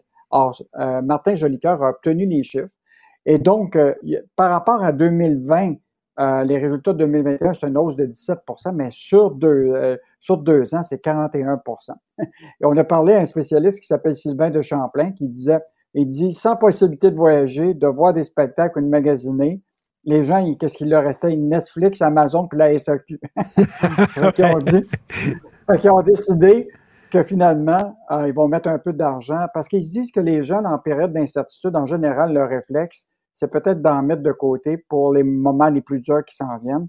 Euh, mais ce qui m'inquiète, Richard, c'est que pour 2022, les derniers sondages indiquaient que compte tenu de l'inflation, que les salaires étaient augmentaient pas aussi rapidement, que l'épargne commençait à chuter, Hmm. ben, il y avait au moins 40% des Québécois qui n'avaient pas contribué à leur REER en 2022. Hi, OK. Donc, euh, ça, veut, ça veut que là, est-ce que la- l'année 2021 est comme euh, un portrait de, de, au moment où ce que les gens avaient économisé pas mal d'argent, il y avait eu des subventions de- du fédéral, etc.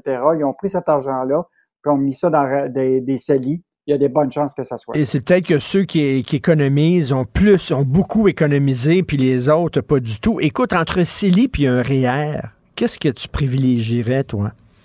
Ben là, actuellement, tu vois, le plafond des cotisations annuelles pour le REER, c'est 18% de tes revenus que tu as gagnés l'année précédente. OK? Puis là, tu as une concurrence jusqu'à, mettons, pour 2022, c'était 30 000 C'est sûr que quand tu investis là-dedans, ton REER, tu peux pas te tirer l'argent à moins de le mettre dans des contextes particuliers, Mm. ta rénovation, tout ça. Un CELI, c'est libre d'impôt, mais tu peux le retirer quand tu veux. Ah, c'est ça qui est le fun. là.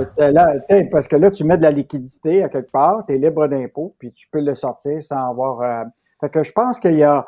Les gens ont été vers ça parce qu'il y a plus de flexibilité pour le CELI, mais évidemment, euh, tu ne peux pas jouer à la banque là-dedans, commencer à, tu sais, à, à en avoir, euh, puis retirer de l'argent, pareil Mm. comme si tu jouais à la bourse. Là.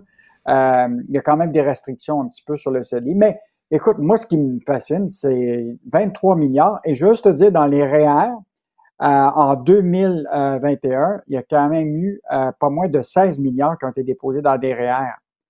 Donc, en plus du 23 milliards, tu as eu 16 milliards de Québé- d'argent des Québécois qui ont été mis dans des REER. Fait Mhm. que je pense qu'il y a quand même une préoccupation des Québécois. Puis juste te dire, en 2020, c'était à peu près 1,7 million de Québécois qui ont contribué à leur REER et à leur CELI. Mais 1,7 milli- 1,7 million sur l'ensemble de la population, c'est quand même pas grand-chose. là. Ça fait qu'il y a beaucoup de gens qui contribuent pas à des régimes Et il faut, au il faut Québec. convaincre les jeunes. Moi, moi, je suis le genre, là, moi, j'ai commencé tard à mettre de l'argent Mhm. de côté pour mes REER, des CELI, tout ça. J'ai commencé tard et je le regrette parce que si j'avais commencé plus tôt, euh, euh, euh, j'aurais une meilleure retraite. Il faut convaincre les jeunes de, de- dès que tu commences à travailler, mettre de l'argent de côté. Ah, ça, Richard, je pense que c'est la meilleure chose qu'on peut pas faire à nos Ben enfants, oui. c'est leur montrer ce qu'on a pas, ce qu'on a, notre erreur à nous autres, Ben d'avoir oui. contribué trop tard. Puis, ben, souhaitons qu'on, que ça fait partie de ce qu'on appelle la littératie euh, financière. Tout à fait. Ben, heureusement, il y, a, il, y a des, il y, a, des, journalistes, des chroniqueurs dans la section argent qui le répètent régulièrement. Euh, la caisse de dépôt qui a été, euh, bien sûr, fondée, euh, corrige-moi si je me trompe, mais c'est Jacques Parizeau, je pense, qui est derrière la création de la caisse de dépôt. Oui, oui, oui, et un des mandats, c'était d'aider les entreprises d'ici. Mais là, je lis aujourd'hui, les pages 30 du Journal de Montréal, la caisse de dépôt partenaire de beaucoup moins d'entreprises d'ici. Ouais. En fait, Richard, tu sais, on avait fait l'exercice euh, cette semaine avec le Fonds de solidarité. On s'était aperçu que le Fonds de solidarité, pour leur euh, dernier euh, exercice financier qui terminait au 31 mai 2022, le Fonds de la FTQ avait investi 168 millions dans des entreprises hors du Québec. fait qu'on s'est posé la question, qu'est-ce que fait la Caisse? Et là, la Caisse, bon, évidemment, la Caisse, là, selon sa loi constitutive, a deux mandats. Hein, du rendement pour les, pour les, les, retraités du Québec, parce que c'est eux autres qui gèrent l'argent des déposants du Québec, et l'autre, c'est le développement économique du Québec. Or, sur ces deux mandats-là, on a été vérifiés et euh, Sylvain Larocque a fait une demande d'accès à l'information à la Caisse. À, depuis la fin de 2017, à nos jours, là, la Caisse détenait des investissements euh, dans, directs ou indirects dans 756 entreprises québécoises et, et, et, en 2017. Et là, maintenant, c'est 548 entreprises. Okay. Donc, ils investissent dans moins d'entreprises. Sauf que la bonne nouvelle, Richard, il en demeure pas moins que le chiffre total d'investissement dans ce petit nombre d'entreprises est à 60 milliards à la fin de 2021. Ça a progressé de 42% Donc, la Caisse a quand même investi dans des entreprises du Québec, mais dans moins d'entreprises. Et donc, euh, qu'est-ce que ça veut dire? Est-ce que ça veut dire qu'on a moins d'entreprises qui sont florissantes pour lesquelles il faut investir? Euh, c'est la question qu'on que, qu pose. Et le poids des investissements dans l'ensemble des entreprises québécoises dans le portefeuille de la Caisse, c'est toujours autour, depuis 2017, c'est à peu près stable, à 14% Mais il y en demeure pas moins qu'il faut surveiller ce que la Caisse de dépôt, parce que genre, Sylvain a fait le tour, depuis le début de l'année, des investissements à l'étranger se multiplient à la Caisse. Écoute, ils ont financé un géant qui s'appelle KKR en France, un financement de 650 millions, deux transactions au Japon, 900 millions en Australie. Cool, euh, d'investir. Donc, euh, non, mais en même temps, bon, je comprends. Il dit si ça rapporte beaucoup, là, si c'est bon là, pour notre investissement, je comprends. Mais il y a un autre mandat, c'est d'aider les entreprises d'ici. Puis il y a quelque chose que je comprends pas, Yves. Comment ça se fait que vous avez besoin, les journalistes, d'avoir affaire à la loi là, sur euh, l'accès à l'information? Comment ça se fait que c'est pas directement sur leur site, la caisse de dépôt, sur leur site Internet, voici euh, où sont nos investissements. Pourquoi il faut faire toute la démarche et tout ça? Ça manque un peu de transparence, je trouve. Ben, en, fait, l'idée, c'est que souvent, c'est des, des, questions qui sont souvent pointues. Puis, mais nous, ce qui nous intéresse toujours, c'est par rapport à ce mandat-là, autant au niveau du rendement que la question du développement économique. Est-ce que la Caisse de dépôt respecte son mandat? Et donc, ça, c'est le travail de, de, de, beaucoup de journalistes, de Michel Girard, de Sylvain Larocque, de valider tu sais, tous les chiffres. Là, as un portrait un peu, euh, je dirais, euh, mitigé. C'est à la fois, on le sait qu'ils ont quand même mis 60 milliards dans les entreprises québécoises. Et là, je te parle juste des placements privés. Hein. Ça, c'est dans les entreprises privées. Ce qu'on ne sait pas ici, c'est l'argent qu'ils ont mis dans les entreprises publiques. Là. Tu sais, les CGI, les couches tard, Ben tout oui. ça, ça, ça fait pas partie de ce portrait-là. Est-ce que ça a diminué ou augmenté? Ça, on, on est en train de, de regarder tout ça. Là. Mais, euh, mais je pense que c'est bien, bien important qu'on on, qu'on pense à la Caisse de dépôt, à Investissement Québec et des autres. Là. Est-ce que notre risque est mis aux bons endroits dans les entreprises qui vont permettre à l'économie du Québec de, de croître puis de grandir? Euh, Oui. Et ça, ben, euh, on, on l'espère tout le temps. Écoute, en terminant rapidement, là, la chronique de Stéphane Desjardins, il faut lire ça aujourd'hui. C'est vraiment bon, hein? bon. Les vacances outre-mer, un parcours en enfant, puis il fait là, comme heure par heure. Quelqu'un qui est à Punta Cana, en République dominicaine, puis qui veut revenir euh, ici au Québec, c'est la croix et la bannière. Et c'est bon. Et euh, ça termine en disant, tu sais, pour tous les retards, il attend 21 mois avant de se faire rembourser. Mais il y, a- il y a beaucoup de retard, là. Écoute, on regarde ça, là, les gens qui vont aller dans le sud cet hiver, là, et ça risque d'être le parcours du combattant. Ben, mais là, ce matin, là, ce qui est intéressant, en plus de la chronique de Stéphane Des- Desjardins, tu as l'article de Julien McEvoy ce matin. Là, les transporteurs aériens d'ici ignorent complètement la loi. Tu sais que depuis 2019, là, la Charte des passagers oblige les compagnies aériennes canadiennes à offrir entre 400 et 1000 dollars à chaque passager pour un retard de plus de trois heures ou une annulation de vol. OK? Et là, pour l'obtenir, cet argent-là, là, prépare-toi, c'est, un chemin du un parcours du combattant. Parce que là, les compagnies aériennes, ce qu'ils disent, ah, oh, c'est pas de ma faute. Ben oui. C'est la faute du douanier, c'est la faute du système informatique, c'est la faute d'ici, c'est pas de notre faute. Et il dit, allez voir l'Office des transports pour vous faire rembourser. Hey, sais pas bien, ça va prendre du temps, c'est 21 mois avant d'avoir ton remboursement. Donc, euh, et donc, euh, beaucoup de gens là, se plaignent. Là, écoute, Sunwing, là, depuis deux jours, c'est l'enfer. Écoute, des gens, là, une journée de retard pour aller en voyage. Ça fait que tu perds, mettons, sur une semaine, tu perds une journée. Ben oui. Mais là, tu passes une journée à régler tous tes problèmes et tu restes juste cinq jours pour te, te faire dormir au soleil. Puis ça, c'est quand il n'oublie pas tes valises. Quand ils perdent pas tes valises, des fois, ça peut arriver aussi. Là. Écoute, s'il y a une loi, il va falloir serrer la vis, là, puis leur taper ses doigts, parce qu'il y a une loi, puis ils devraient la respecter. Euh, donc, à lire, et vraiment, là, Stéphane Desjardins, aujourd'hui, il faut lire ça. Là. c'est quelque chose. Merci beaucoup. Ah, c'est quoi, Richard, c'est le jeu du serpent échelle. Oui, oui, c'est exactement ça. C'est la maison des fous d'Astérix, OK? Nous voulons le laisser passer à 38. Hein?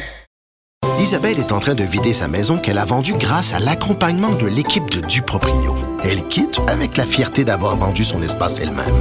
Duproprio, on se dédie à l'espace le plus important de votre vie. Un message d'Espace Proprio, une initiative de Desjardins. Martineau, il n'y a pas le temps pour la controverse. Il a jamais coulé l'eau sous les ponts. C'est lui qui la verse. Vous écoutez Martineau. Cube, Radio. Je passe donc un message C'est les services secrets. à un espion à la retraite Personnel non grata. pour que l'opération se déroule C'est imminent, c'est une question dans d'heure. la plus grande discrétion. Un journaliste, pas comme les autres. Normand Lester.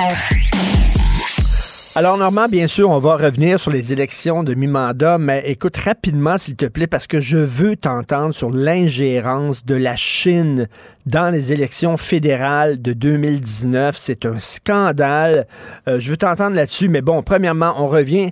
Tu écris que les démocrates sont plus résilients que prévu, mais les républicains de Donald Trump, ils lâcheront pas le morceau. Là. Ils vont dire que c'est arrangé avec le gars des vues.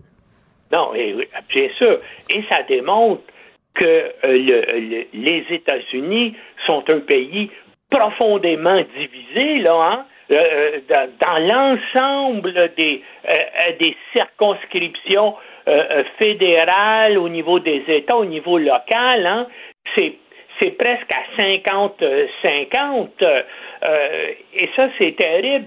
Puis l'autre chose aussi qui est terrible, c'est une réalité incontournable, plus de 200 républicains négationnistes, c'est-à-dire là qui, qui nient les résultats qui ont élu Biden en, en, en, en 2020, eh bien, ont été élus et vont prendre des fonctions au niveau national, au niveau régional, au niveau étatique, et ils vont être à même d'influencer, de modifier le système électoral pour favoriser euh, les républicains. Et, bien sûr, pour l'instant, en tout cas, euh, on s'attend à une faible majorité républicaine à la Chambre des représentants, ce qui voudrait dire là, que, premièrement, que euh, la commission parlementaire d'enquête actuelle pourrait être dissoute et les républicains pourraient lancer leurs propres enquêtes là, et même entreprendre une procédure de destitution contre Biden. Donc, euh, euh, bien sûr, c'est une quasi-victoire pour euh, les démocrates. On, on- s'attendait à une déroute complète, mais les problèmes, la division du pays, les menaces pour la démocratie américaine sont, sont toujours là. Bien sûr, euh, Trump, euh, c'est un peu une humiliation pour lui, puis ça va altérer sa stratégie en vue des élections de 2024. Hein, il prévoit, sait, annoncer sa candidature présidentielle euh, la semaine prochaine.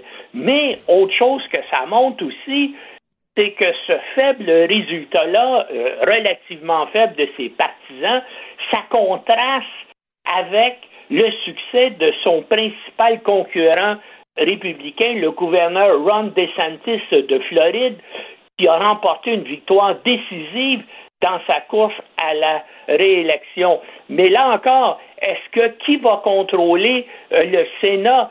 Ça va, on, va, on va peut-être en arriver à, peut-être un, seul euh, un seul sénateur, un seul poste de sénateur. Et dans ce cas-là, il va falloir probablement attendre jusqu'au début de, de décembre pour avoir un résultat définitif et pour savoir si ce sont les démocrates ou les républicains qui vont contrôler euh, le hmm. Sénat. Parce qu'en Georgie, euh, euh, le sénateur sortant, Raphaël Warnock, qui, qui, a, qui a gagné en, pour la première fois en 2021, eh bien là, il faisait face à un, un, adversaire qui s'appelait Herschel Walker, une espèce de footballeur étoile soutenu par Trump. Et là, aucun des deux candidats n'a obtenu 50% des voix. Donc, il y a, ils sont en balotage selon les lois électorales de la, de la Floride et tout indique qu'il va devoir y avoir de nouvelles élections le 6 décembre prochain. Donc, si c'est le, le vote de, si la majorité au Sénat dépend de ce vote-là, eh bien, le suspense va, va durer encore à peu près euh, un mois. Mais hein, c'est terrible qu'un gars comme le, euh, le candidat pro-Trump, là, Herschel euh, Walker, est un type qui a des gros problèmes moraux et, et, mentaux. En campagne, il dénonçait le recours à l'avortement, alors que lui-même, ben avait payé deux femmes pour en avoir un. Puis on, a aussi appris qu'il ne s'occupe pas des enfants qu'il a eus avec quatre femmes différentes. Un de ses fils, même, on le à la télévision, l'a dénoncé publiquement durant la campagne pour l'avoir abandonné. Là, on voit le genre d'individu odieux que, que Trump soutient. Tout à fait. Non, moi, ça m'étonne tellement pas des républicains contre l'avortement qui on side, secrètement, euh, font avorter leur fille ou leur maîtresse. Dieu que ça ne me surprend pas. Euh, alors, euh, un scoop explosif de Global News, la Chine qui s'est ingérée dans notre processus démocratique. T'en penses quoi? Ben moi, j'en pense, j'ai fait des, des chroniques et des blogs hmm. là-dessus depuis des années. Écoute, c'est la Chine est un des pays qui, bien sûr, euh, et, dont les services secrets sont les plus présents au Canada. Ils, essaient bien sûr d'influencer le processus politique. Ils, ils financent des, euh, des candidats tant au niveau fédéral qu'au niveau provincial, particulièrement en Colombie-Britannique, puis ils tentent aussi de voler nos secrets commerciaux, nos secrets industriels. Euh, euh, euh, donc, ils ont, un service de renseignement qui est très actif au Canada et qui est aussi très efficace. Et ça, ça, ça dure depuis, depuis des années. écoute, en 2010, le chef du SCRS avait déjà dénoncé justement l'infiltration euh, euh, chinoise au Canada. Et bien sûr, euh, il y a des il y a des compagnies qui ont dont on, dont on soupçonne qui peuvent faire de la collecte de renseignements numériques qui sont qui sont actives au Canada. C'est pour ça que le gouvernement fédéral, notamment, hésite à faire des affaires avec Huawei, hein, euh, la, compagnie qui fabrique des, téléphones et des systèmes de télécommunication 5G. Et, c'est ça. Donc, euh, euh, c'est vraiment moi, moi, ce qui me surprend, c'est que ça sorte vraiment de nouveau maintenant, parce que hmm comme je te dis, ça fait il y, a, eu plusieurs rapports publics et des témoignages de, des chefs, au moins deux reprises des chefs des services de renseignement canadiens du SCRS ont fait des témoignages devant des comités parlementaires à Ottawa, justement, pour dénoncer euh, l'ingérence euh, politique euh, chinoise au Canada et le fait aussi qu'ils procèdent, qu'ils volent euh, nos secrets commerciaux, industriels, euh, Ben, euh, euh, scientifiques. Mais on est trop complaisant envers la Chine. là. Le gouvernement Trudeau, là, ça fait longtemps que euh, le, le- le service de contre-espionnage canadien euh, tire la, la- la sonnette d'alarme, puis euh, on dirait qu'il fait pas grand-chose.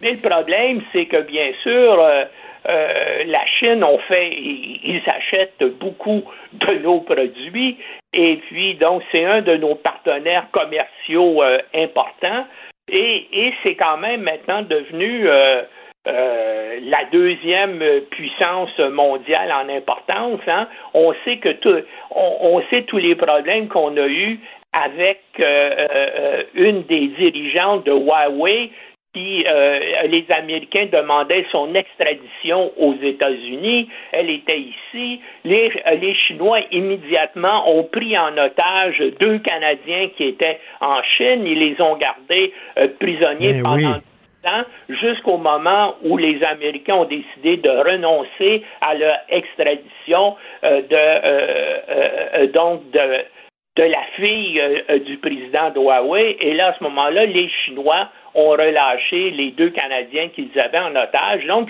c'est un pays euh, euh, extrêmement euh, dangereux. Et puis, c'est bien comme ça euh, qu'on signale aux gens et que les gens se méfient.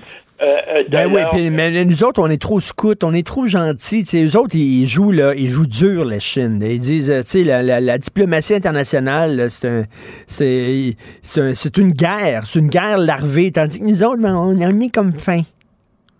Oui, puis il faut, il faut faire attention aussi, euh, euh, euh, euh, comme je te dis, quand on fait affaire avec eux et qu'on leur vend euh, euh, des produits de haute technologie, ben c'est pour ça euh, les Américains ont un programme là, de, euh, de surveillance pour éviter justement de euh, de leur donner euh, des, euh, des secrets technologiques et, et j'espère que le Canada a une, a une politique que j'espère que le Canada va resserrer ses politiques de contrôle d'exportation de matériel de haute technologie vers la Chine. Par contre, si on fait ça, bien sûr, on perd aussi ou les compagnies qui fabriquent ces produits-là euh, se méfient de se faire voler leurs secrets par la Chine, mais veulent aussi euh, vendre euh, leurs produits à, à l'étranger. Et c'est sûr que euh, les Chinois utilisent aussi des euh, organisations, des entreprises de façade dans d'autres pays de la planète pour essayer d'acquérir ces secrets industriels-là. Mais une chose qu'on devrait dénoncer, qu'on de- puis c'est de, savoir qui sont les gens que les Chinois ont fait élire en Oui. Colombie. Ben oui, ben oui. Est-ce que ces gens-là, est-ce que ces, ces, ces euh, candidats-là euh, siègent encore euh, dans la Chambre des communes, qui ont été directement payés par, euh, par les Chinois? Il faudrait le savoir. Ça prendrait quasiment une commission d'enquête. Merci beaucoup, Normand Lester. Absolument, c'est ça qu'il faudrait. Ben oui. En tout cas, mais probablement que euh, Trudeau est trop timide pour, euh, pour faire une chose comme celle-là, mais il faudrait que ce soit fait. Tout à fait. Merci beaucoup, Normand Lester. Bonne journée. Salut. Pour une écoute en tout temps, ce commentaire de Normand Lester est maintenant disponible sur l'application Cube ou en ligne au cube.ca. Tout comme sa série Normand Lester raconte. Découvrez deux saisons d'enquête et d'investigation sur la politique américaine, l'espionnage et le monde interlope. Cube Radio. William et Sébastien ont enfin trouvé le condo de leur rêve. Ils l'ont acheté avec l'aide d'une courtière immobilière recommandée par Confia. Parmi les courtiers qui leur ont été proposés, William et Sébastien ont choisi de faire affaire avec Hélène. Elle connaissait bien le quartier et d'emblée, elle a compris leurs besoins. Ça a tout de suite cliqué. Mais quand même pas autant qu'entre William et Sébastien. Confia, on se dédie à l'espace le plus important de votre vie. Confia fait partie d'Espace Proprio, une initiative de Desjardins. Martino, souvent imité, mais jamais égalé. Vous écoutez Martino. Cube, Cube Radio.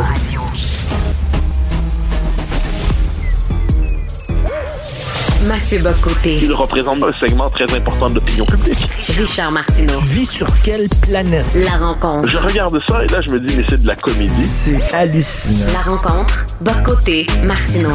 Alors Mathieu, est-ce que tu es content? Jus- Justin Trudeau, ah, on cherche euh, Mathieu Bocoté, euh, mais je voulais lui demander s'il était content de voir que notre premier ministre fédéral, Justin Trudeau, a trouvé le temps, lui, dans son horaire extrêmement chargé, euh, d'aller comme juge invité d'un soir à une émission de drag queen.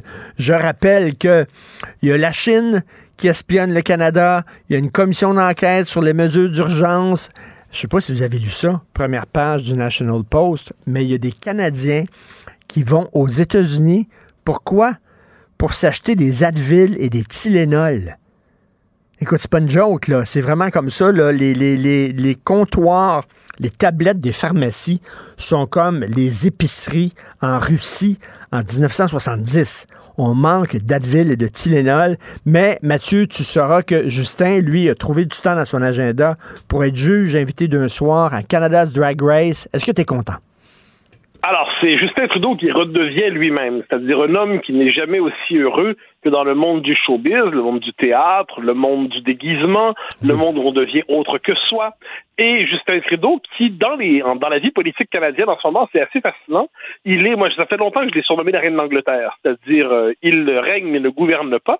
Et là, on voit que ces temps-ci, Christophe Freeland, qui est la véritable premier ministre au Canada aujourd'hui, en fait, c'est elle.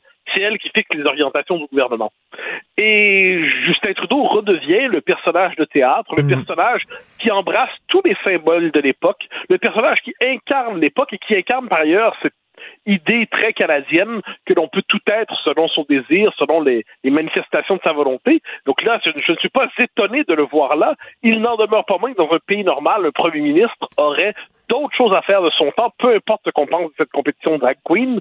Euh, un premier ministre devrait avoir autre chose à faire de son temps qu'officier dans un tel jury, mais apparemment au Canada, c'est permis, et encore plus lorsque c'est Justin Trudeau. Mais c'est ça. Et là, Justin Trudeau, euh, il va dire oui, mais c'est pour la diversité sexuelle, les minorités sexuelles. Je viens de discuter, Mathieu, avec un gars qui fait la drag queen à temps partiel, Alex Verville, et qui me disait les drag queens, c'est comme du showbiz. Comme tu disais, c'est comme des spectacles de marionnettes ou de. C'est un magicien, c'est un bouffon, c'est un clown.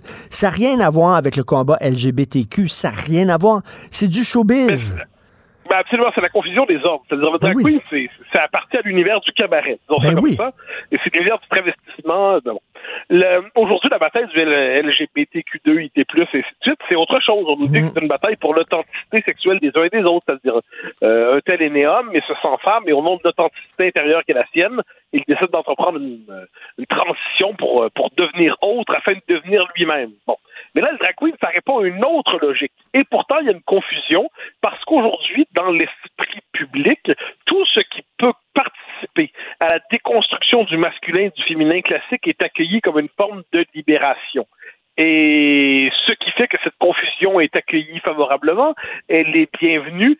Il n'en demeure pas moins, parce que ça me semble essentiel, que, un, c'est premièrement un premier ministre qui se trompe de rôle, et deuxièmement, c'est mal comprendre la manière dont les militants eux-mêmes, LGBTQ2, IT+, et tout ça, posent leur propre combat, Euh, à moins que qu'on qu'on nous dise que finalement le combat des drag queens soit le combat exemplaire de cette de l'émancipation euh, l'émancipation euh, des LGBT aujourd'hui, mais ça, j'en serais étonné. À tout le moins, c'est quelque chose que j'aurais mal compris. Mais ce que j'en comprends, c'est qu'il faut embrasser tout ce qui, d'une manière ou de l'autre, remet en question les symboles dits parce qu'ils seraient fondamentalement aliénants. On commence à connaître ce discours, on le connaît par cœur, ce qui ne veut pas dire qu'il soit intelligent. Et reste qu'on est confus, euh, Mathieu, parce que bon, euh, l'Halloween, c'était presque hier, et on nous disait euh, éviter les costumes d'infirmières sexées parce que c'est dérogatoire contre les femmes, habillez-vous pas en chef apache ou en mexicain ou quoi que ce soit. Mais un homme peut s'habiller en femme, et j'en parlais tantôt avec euh, Alex Verville, le drag queen à temps partiel. Puis il me disait, ouais, mais c'est pas la même chose. Quand tu t'habilles en mexicain, tu joues avec la culture d'un peuple, etc., alors que s'habiller en femme, c'est pas la même affaire. Même lui était confus, là. Bah, non, mais ça, ce, ce cher Elvire dont, dont tu m'apprends l'existence est, euh, est confus en effet, parce qu'à ce compte-là, des femmes disaient, ben, un instant, je veux dire, mon identité sexuelle n'est pas un costume, et puis le Mexicain va dire, ma culture n'est pas un costume, et puis on peut faire une, la geisha va dire ça, on peut faire une longue liste. Donc, à un moment donné, moi, oh, ça, sur des questions d'Halloween, j'ai toujours cru qu'on peut se déguiser en peu importe ce qu'on veut, on s'en contrefiche. Le propre du déguisement, c'est de devenir autre que soi. Euh, C'est emprunter une identité sur le mode parodique. Un effort, puis tout peut être déguisement. Il n'y a aucun doute là-dessus. Ensuite, euh, le, cabaret, la, la, figure de, la drag queen, ça, ça fait partie du paysage. Euh, c'est le c'est Certains apprécient, d'autres non. Ça peut être le genre de beauté des uns, c'est pas le genre de beauté des autres, mm. mais ça fait partie de l'univers. Moi, je, je me scandalise pas de ça. Euh, je, ça fait partie, ça fait partie de l'univers qui existe aujourd'hui.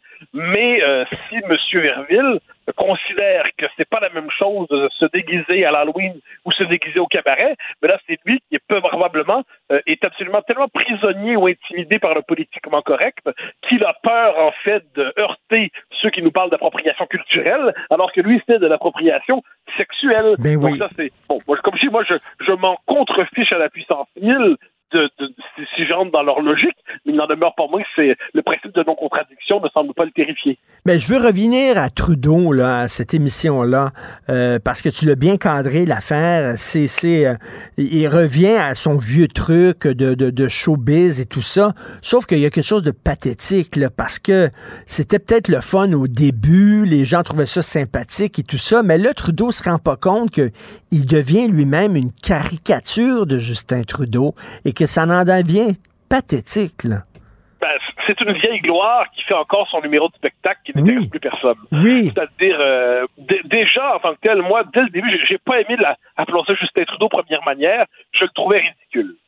Mais, euh, manifestement, ça fonctionnait un peu. C'était cool, comme on dit, je pense, ou comme on disait, je, vais utiliser ce terme-là. Mais là, qu'est-ce qu'on voit? C'est que là, il, il se dit, mais je vais reprendre.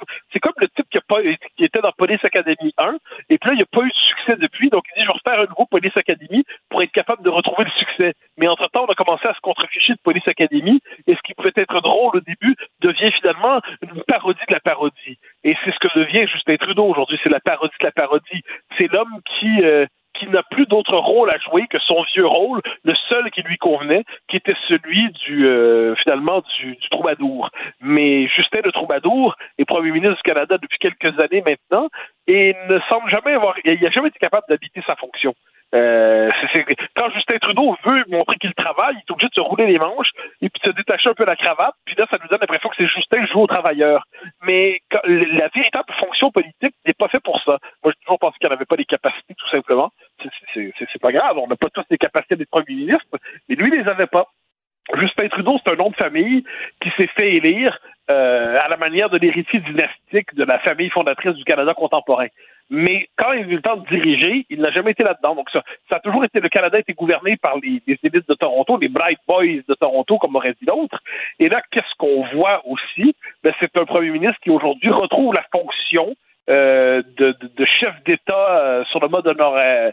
Euh, le, mode, le, le spécialiste des, des, des, des honneurs et des déguisements, mais, mais la politique lui échappe. Mais comme je dis, ce qui est fascinant, c'est que longtemps, c'était évident qu'il était, c'était gouverné par l'élite torontoise euh, et par la haute fonction publique fédérale. Et maintenant, il y a une figure politique qui a émergé et qui contribue à, euh, je pense, à fragiliser Justin Trudeau, c'est Christophe Freeland, qui, elle, est une véritable figure politique. Alors, on peut être en désaccord avec elle sur bien des affaires, mais il n'y a pas de doute que c'est une figure politique, et le contraste sert mal à Justin Trudeau, qui, par ailleurs, a envie de rester probablement pour un dernier tour de piste, dans l'espoir de battre Pierre Poilievre, parce qu'il pourra jouer le seul rôle qu'il euh, qu'il aime bien jouer, c'est celui qui sauve la vertu canadienne devant la montée terrifiante de l'intolérance, antidiversité, tout ça. Mais tout ça demeure encore dans le domaine du théâtre. Et, écoute, euh, je, je, prends la balle au bon. tu parlais de la montée de l'intolérance contre la diversité. Euh, Il y a des textes aujourd'hui, des reportages sur la montée de l'extrême droite au Canada. Puis là, on a saisi des armes, euh, une milice d'extrême droite en Ontario, là, et tout ça. Et, je disais tantôt, ben, il y a une extrême gauche. Et l'extrême gauche, elle n'est pas armée. Pourquoi? Parce qu'elle n'est pas dans les rues. Elle, siège dans les CA de festivals, dans les CA d'organismes subventionnaires, dans les CA euh, d'organismes comme Radio-Canada. Elle siège dans les universités. Elle n'a pas besoin d'être armée. Elle fait déjà la révolution à l'intérieur même de nos institutions. Ah ben. La gauche culturelle radicale est au pouvoir, il n'y a pas de doute là-dessus. Puis elle, euh, mène sa révolution euh, sans le moindre, sans la moindre hésitation, avec une, euh, une ardeur indéniable. Ce dont on nous parle ici, c'est des groupuscules effectivement qui ont la tentation de la violence à droite, qui sont condamnables sans le moindre doute, qui sont absolument abjects, mais qui demeurent, quoi qu'on en dise, faut pas se faire des peurs, qui demeurent périphériques, qui demeurent marginaux. Les services de sécurité s'assurent que ces gens-là ne puissent pas empoisonner la vie de la société. Il n'y a pas les moyens justement de de, de, de passer à l'acte, Hmm. telle était leur, leur idée. Mais il y a l'extrême gauche. Donc là, donc il y a la question de la violence, faut la distinguer. Et pour peu que la question de la violence soit là, ben, il n'y a aucune nuance à faire, on condamne tout de suite. Donc ça, c'est cette extrême droite-là. Mais si on se détache de la question de la violence un instant, on parle de la volonté révolutionnaire de transformer la société de force en utilisant tous les moyens de l'État, du capitalisme, de- des médias et tout ça pour transformer la société, ben ça, c'est une extrême. Cette gauche radicale-là, elle est au pouvoir dans notre société. C'est elle qui contrôle l'imaginaire Ben oui. moral de notre société. C'est elle qui réussit à bulldozer les codes culturels, les codes sociaux, les pratiques, les codes symboliques. Et, et de ce point de vue, donc, c'est deux problèmes distincts. C'est deux problèmes distincts. Donc, que les, que, que les services de sécurité traitent les fous furieux qui décident de s'improviser miliciens d'extrême droite au Canada, et puis on les condamnera tous sans la moindre doute, mais au, sans le moindre doute, mais au même, au même moment, ou à tout moins sur un autre registre, la gauche culturelle radicale, c'est un autre problème, c'est un problème à part entière qui doit être, euh, qui, mais qu'on refuse de nommer parce qu'il nous semble incarner la norme culturelle de l'époque. Et qui sont aussi menaçants. Vraiment? Non, mais oui, non, mais. Mais c'est un autre type de menace. C'est-à-dire, moi, évidemment, si on a des types qui, qui se prennent avec un M16 dans la rue, je me dis, bon, OK, d'accord, euh, on va envoyer la police très rapidement sur ce type-là. J'ai, j'ai pas envie de faire le début d'une concession à ces, euh, des excités de culture milicienne. Ça, bon. Et c'est une part qu'on doit laisser aux États-Unis. Moi, ça fait partie des raisons pour lesquelles, parmi tant d'autres, je pense qu'on doit tout faire pour éviter de se laisser américaniser. Mais elle- tous les problèmes dans l'histoire ne prennent pas le visage, heureusement, d'une milice armée. Et cette espèce de prise du pouvoir idéologique et médiatique et, et culturel par cette gauche radicale, euh, eh bien, ça, c'est un fait avéré dans nos sociétés. C'est pas pour rien qu'il y a autant de un tel sentiment d'aliénation, un populisme, ce qu'on appelle quelquefois un populisme aujourd'hui. Parce que le commun des mortels ne se sent non seulement pas représenté par ces élites, mais se sent méprisé par ces élites qui jouent à la révolution. Et là, comme on le voit avec tout ce qui relève du racialisme aujourd'hui, la déconstruction des identités, euh, la discrimination positive devenue folle avec l'approche équité, euh, EDI, en équité, diversité, inclusion dans les entreprises qui relèvent en fait du- de, de- de gestion racialiste des entreprises, avec euh, l'école qui transmet non plus une culture mais une idéologie. Mais comme je dis, c'est un problème distinct de celle des milices de fous furieux, mais, mais c'est un problème à part entière et ça correspond à une société qui, est de, qui a de moins en moins de substance démocratique. Tout à fait. Merci beaucoup, Mathieu. Euh, toujours en verve. On se reparle demain. Bonne journée. Bye. Au grand plaisir. La chambre de Léo a été rénovée par un entrepreneur recommandé par Renault Assistance. Il a tout pris en main pour laisser les parents s'extasier devant leur petit Léo.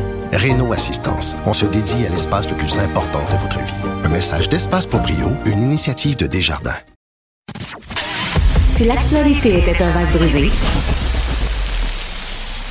ce serait lui qui recollerait les morceaux. Martino. Le choix des connaisseurs.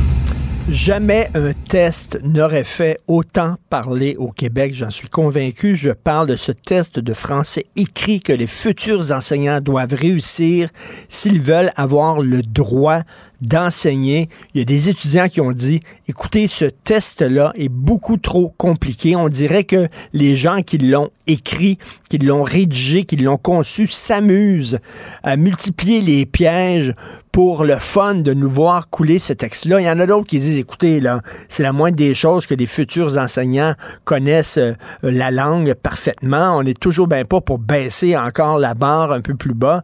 Donc, il y a un débat là-dessus. On va en reparler parce que maintenant, c'est au tour de l'Association québécoise des professeurs de français. Pas les étudiants, là. Les profs de français qui disent, il faut effectuer des changements à cet examen de français pour les futurs enseignants. On a avec nous Katia Pelletier, présidente de l'Association québécoise des professeurs de français, et Justin Tachereau, vice-président aux communications. Bonjour à vous deux. Bonjour. Bonjour à vous. Bonjour. Alors, Katia Pelletier, est-ce que vous êtes en train de baisser encore la, la barre trop bas, puis que là, à un moment donné, on va se ramasser avec des enseignants en classe qui ne maîtrisent pas leur langue? Ben, euh, je suis contente que vous posiez la question. Justement, je m'y attendais. Je m'y attendais plutôt à est-ce qu'on nivelle par le bas, parce que c'est souvent l'argumentaire, l'argumentaire ou l'argumentation qu'on nous euh, sert. Euh, absolument pas, euh, M. Martineau, et merci de nous inviter pour pouvoir en parler. Euh, notre objectif n'est pas de simplifier l'examen, mais plutôt de le faire évoluer euh, pour évaluer justement euh, les connaissances sur la langue qu'ils devront maîtriser pour mieux l'enseigner. Donc, c'est vraiment pas euh, de, de, le simplifier, mais de l'arrimer avec ce qui devrait être maîtrisé et non des exceptions ou euh, des expressions rares qu'on n'utilise pratiquement jamais et que si ça nous arrive de, de, les, de les croiser, ben, on a toujours des ressources pour euh, les vérifier. Ça fait pas de nous euh, des, des, des, érudits, des, des, personnes euh, plus, plus connaissantes si on connaît les mots comme damoiseau. Et euh, M. Tachereau, est-ce que vous euh, pensez que les auteurs de ce test-là se sont amusés à mettre des mines un peu partout, à sortir des exceptions qu'on utilise presque jamais, juste pour, le fun de voir des, des étudiants couler le test? En fait, je vous dirais qu'à la QPF, que nous prenons, euh, prenons comme position, c'est qu'il y a une opacité assez singulière au CFRA pour la création de cet examen-là. Euh, c'est fait en chasse gardée, en catimini. Euh, nous avons appris tout récemment qu'il y avait un comité de suivi scientifique. Nous n'avions jamais eu cette information sur le site du CEFRAN ou dans nos communications. Donc, nous, on se demande qui, qui met la main dans l'examen, parce que c'est quand même 700 000 qui est retiré des poches des étudiants depuis la dernière année pour les frais d'inscription. Est-ce que le CEFRAN s'amuse à mettre des pièges? Je pense que ça relève un peu euh, de l'exagération. Je pense qu'il hmm. y a quand même une volonté de vouloir assurer euh, la qualité de la langue chez les futurs enseignants au Québec. Mais de là à dire que l'examen est représentatif de la profession enseignante, ça, je me permets d'en douter. Et Madame Pelletier, c'est ça, là, euh, parce que Justin Tachereau vient, vient de mettre le doigt sur le bobo, c'est que euh, lorsqu'on coule, quand on est étudiant, puis on coule l'examen, il faut payer pour le reprendre. Et euh, donc, l'organisme qui gère cet examen-là a comme des intérêts économiques à ce que il y a des gens qui le coulent parce que quand tu le coules, ben, il faut que tu envoies de l'argent à cet organisme-là. C'est ça le problème. Là. Oui. Oui, puis pourquoi c'est un organisme euh, indépendant de, nos ministères? C'est ce ben qui me chicote un peu parce qu'on a euh, des ministères euh, d'éducation, d'éducation supérieure, et là, maintenant, on a en plus un nouveau ministère de la langue française. Pourquoi on ne pas justement la tenue ou la gestion de, de ce dit à des organismes ministériels qui, euh, bon, bien sûr, il va y avoir des coûts associés à ça et en plus pourrait être après euh, organisé et les passations pourraient se, retrouver dans les universités plutôt que par un organisme indépendant. C'est ça qui, en tout cas, ça apporte beaucoup, beaucoup de questionnements. Ben et pour ce qui est de la passation, je, je, premièrement, je dois vous dire que je suis devant une classe présentement à l'Université de Sherbrooke, donc euh, j'ai 40 euh, étudiants qui m'écoutent. Donc, on va faire attention à ça aussi. C'est drôle, ça. OK. Et euh, il n'y a pas deux minutes avant qu'on prenne la, la les étudiants viennent tous me voir, mais là, je veux passer le texter, ils me posent des questions. Euh, c'est très anxiogène, ce test-là. Et euh, pour revenir euh, justement à la passation, la première passation, souvent, ils vont à l'aveugle. Ce qui veut dire qu'ils vont sans, bien sûr, s'être préparés, sans avoir eu des, des, des, des apprentissages ou des études là, euh, préalables. Donc, ils vont pour une première fois et c'est pour ça qu'on a un taux si bas euh, de passation au premier tour. Et là, ils retournent avec une plus grande préparation. Certains euh, le réussissent au deuxième tour, mais il y en a que ça va prendre plus qu'un tour parce que on sait que ça prend 70% et les échecs se situent principalement dans la partie code où là, il y a les fameuses exceptions et les mots rares et euh, quelques. Mais bon, euh, c'est là que ça se joue. Mais, mais, mais Madame euh, Pelletier, Madame Pelletier, c'est ce qui fait aussi la beauté de la langue française, c'est toutes ces exceptions-là. C'est une langue qui est très compliquée, effectivement, c'est sûr, mais c'est ce qui fait aussi sa beauté et son ben, charme. si, vous avez suivi, si vous aviez suivi la première partie de mon cours ce matin, vous auriez vu qu'effectivement, on parle de la, des particularités de la langue française au plan euh, phonologique, morphologique, euh, visiogrammique. Donc, il y, a, plusieurs particularités et ils vont enseigner, ils doivent enseigner ces particularités-là. Et euh, dans l'enseignement, maintenant, on vise davantage à enseigner les régularités que les irrégularités. Comprenez? Hmm. Donc, on évalue les irrégularités alors qu'ils vont enseigner davantage les régularités. Donc, oui, ça n'enlève rien à la à la, beauté de notre langue. Et je ne crois pas que le test évalue ce qu'on veut vraiment évaluer chez nos, futurs enseignants. D'ailleurs, pourquoi on n'évalue pas l'oral? Euh, oui, On et, évalue et- et- et- et monsieur, monsieur Tachereau, là, c'est pour tous les futurs enseignants. là. Il faut que ça soit clair. C'est pas seulement les futurs enseignants de français. C'est-à-dire que si tu es enseignant de maths, enseignant de biologie, si tu enseignes même des cours professionnels en technique, tu dois passer ça, ce test-là? Oui, absolument.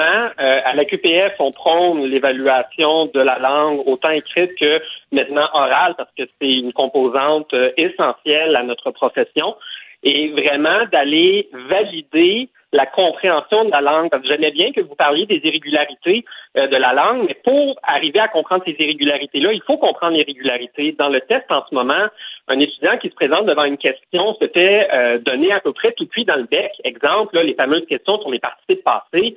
Euh, on lui donne la phrase avec le participe passé mis en caractère gras, on lui donne des choix de réponse. Donc, non seulement d'un côté, on ne valide pas si l'étudiant est capable d'aller identifier les morceaux dans la phrase qu'on lui demande d'analyser, mais en plus, il a une chance sur quatre de réussir la question sans même avoir compris, sans même avoir fait le raisonnement cognitif. Et ça fait pourtant partie de plusieurs recherches en grammaire de montrer que les étudiants, le problème finalement, c'est qu'ils ne comprennent pas comment les phrases fonctionnent, alors que c'est ça qu'on devrait évaluer.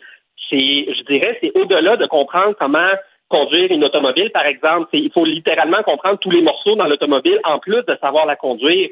Si on veut produire des phrases, les comprendre, mais ça nous demande de comprendre c'est quoi notre sujet, c'est quoi notre prédicat, notre complément, comment ils agissent, c'est quoi les fonctions.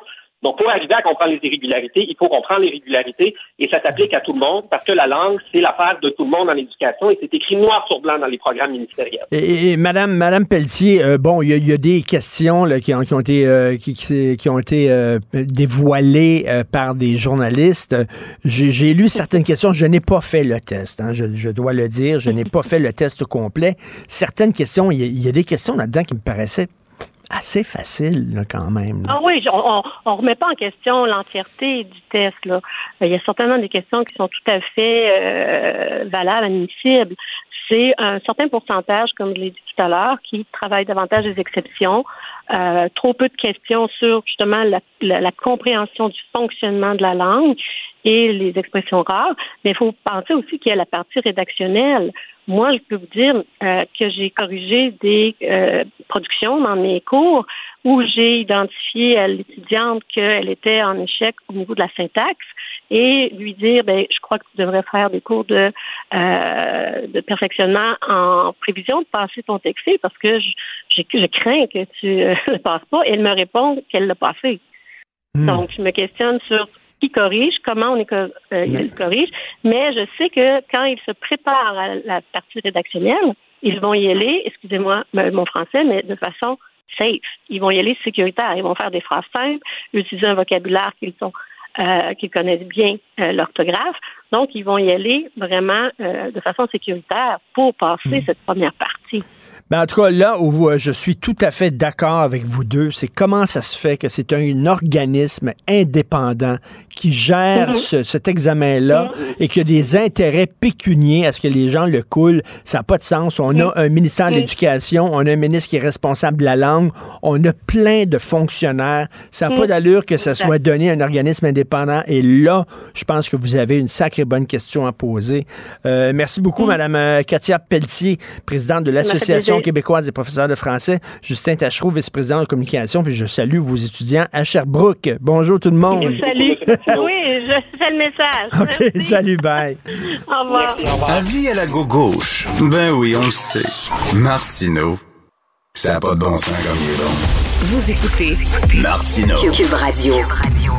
Alors, nous discutons avec Elsie Lefebvre, analyste politique, chroniqueuse au Journal de Montréal. Salut, Elsie. Allô, Richard. Écoute, à moins que je me trompe, t'as des enfants, toi, Elsie?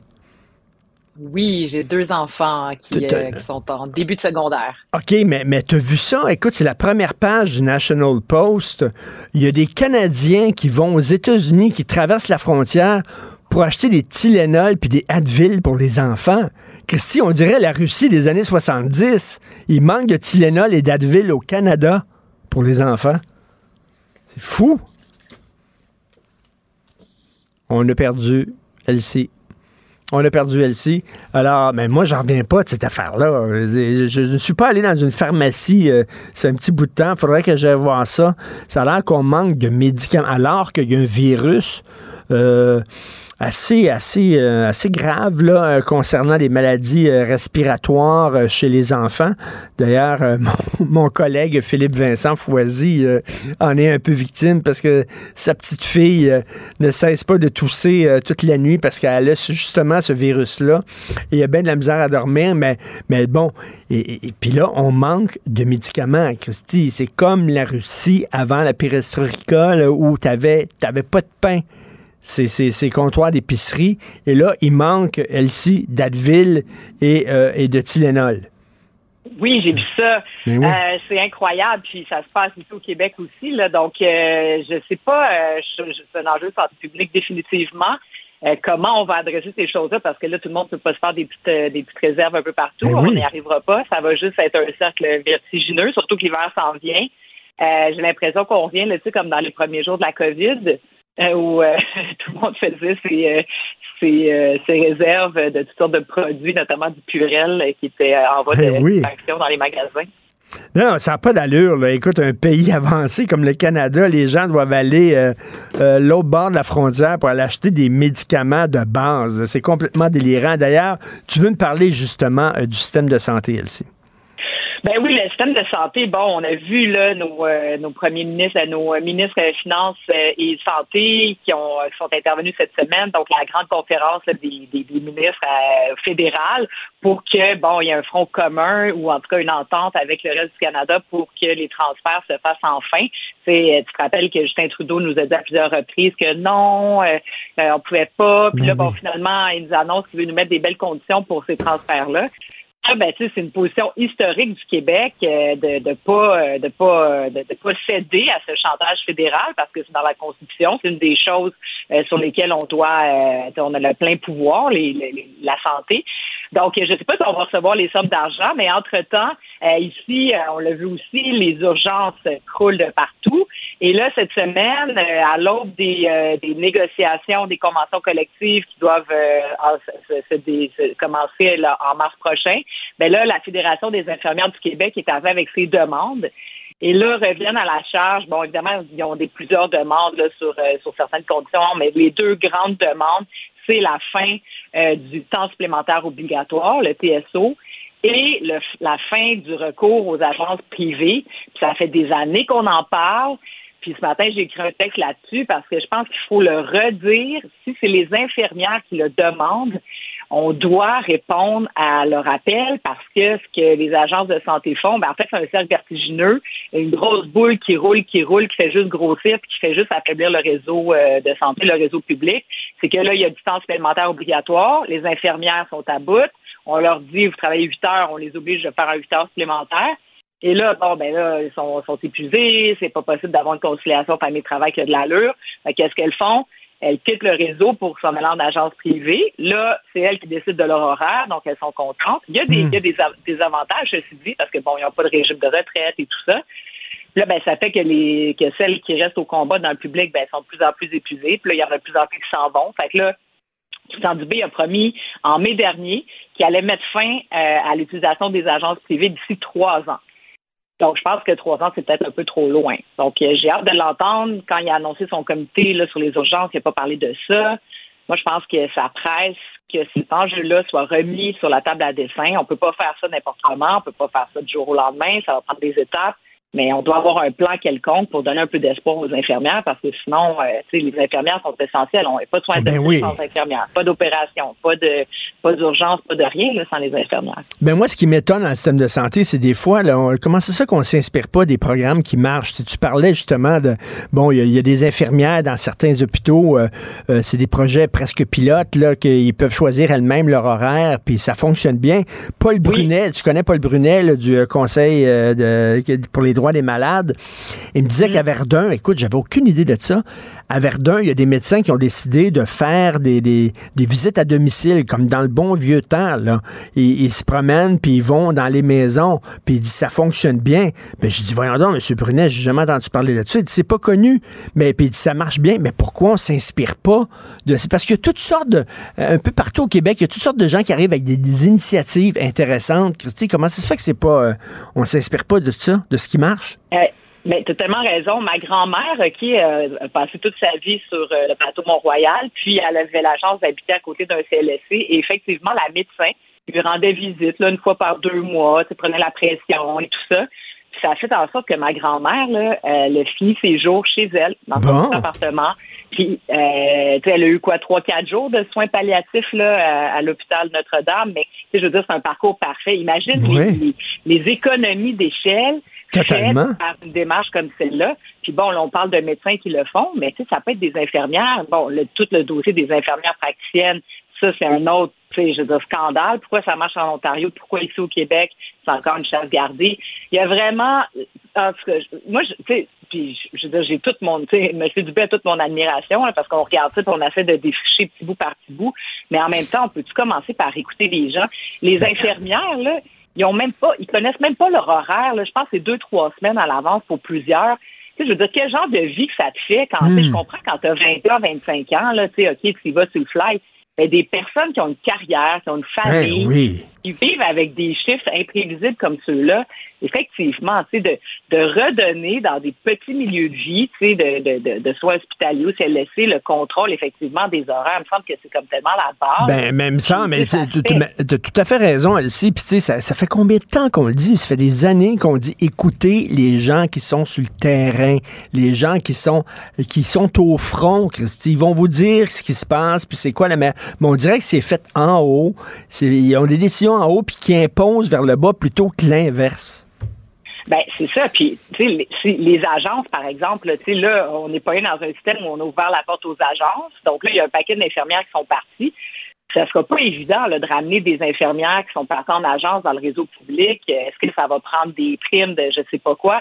Mais une chose est certaine, les infirmières elles-mêmes disent que l'étape numéro un, c'est d'arrêter le TSO, le temps supplémentaire obligatoire, pour que enfin celles qui sont encore là puissent souffler un peu, puis de donner peut-être, ça, Christian Dubé en avait parlé, de donner les moins bons horaires aux filles d'agence. Donc, OK, tu veux travailler dans le privé, ben, tu sais, toi, tu vas te taper les horaires de soir, de nuit, de fin de semaine. On va pas donner ça à celles qui restent dans le réseau.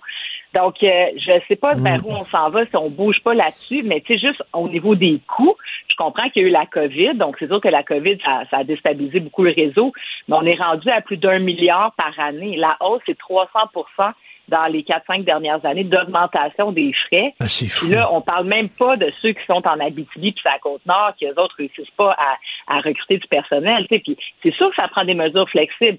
Tu sais, tu peux, comme infirmière, te dire, ben moi, deux mois par année, je suis prête à aller travailler euh, en Abitibi. Mais ça veut pas dire que je vais m'installer là-bas avec toute ma famille. Fait que, tu sais, le, le réseau de la santé, moi, je connaissais un médecin spécialiste, imagine-toi, qui n'y a pas d'enfant célibataire, il habite à Montréal, il était associé, je pense, au CHUM, au CUSUM, un truc comme ça. Puis, tu sais, je veux dire, renommé, là, très, très bon.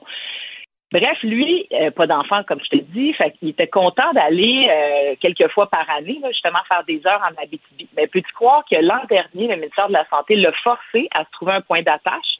Parce qu'ils veulent pas qu'il y ait des médecins volants. Il faut qu'ils soient associés à un établissement de santé. Donc, lui, il est obligé de, de, de, de s'attacher euh, au, au, au CUSUM, je pense. Et donc, ben, il a arrêté d'aller se promener en Abitibi puis de faire des heures de travail là-bas parce que le réseau le forçait comme ça à s'attacher. Donc, euh, c'est clair qu'il y a des problèmes de gestion, mais bref, tu sais, pour revenir aux infirmières, je pense que elles sont les meilleures pour connaître Ben oui. les aider, là. Donc, Ben oui, on a- non, non. On a, on a donné beaucoup d'argent aux médecins spécialistes euh, Ah pendant oui. le Gaétan Barrette et tout ça.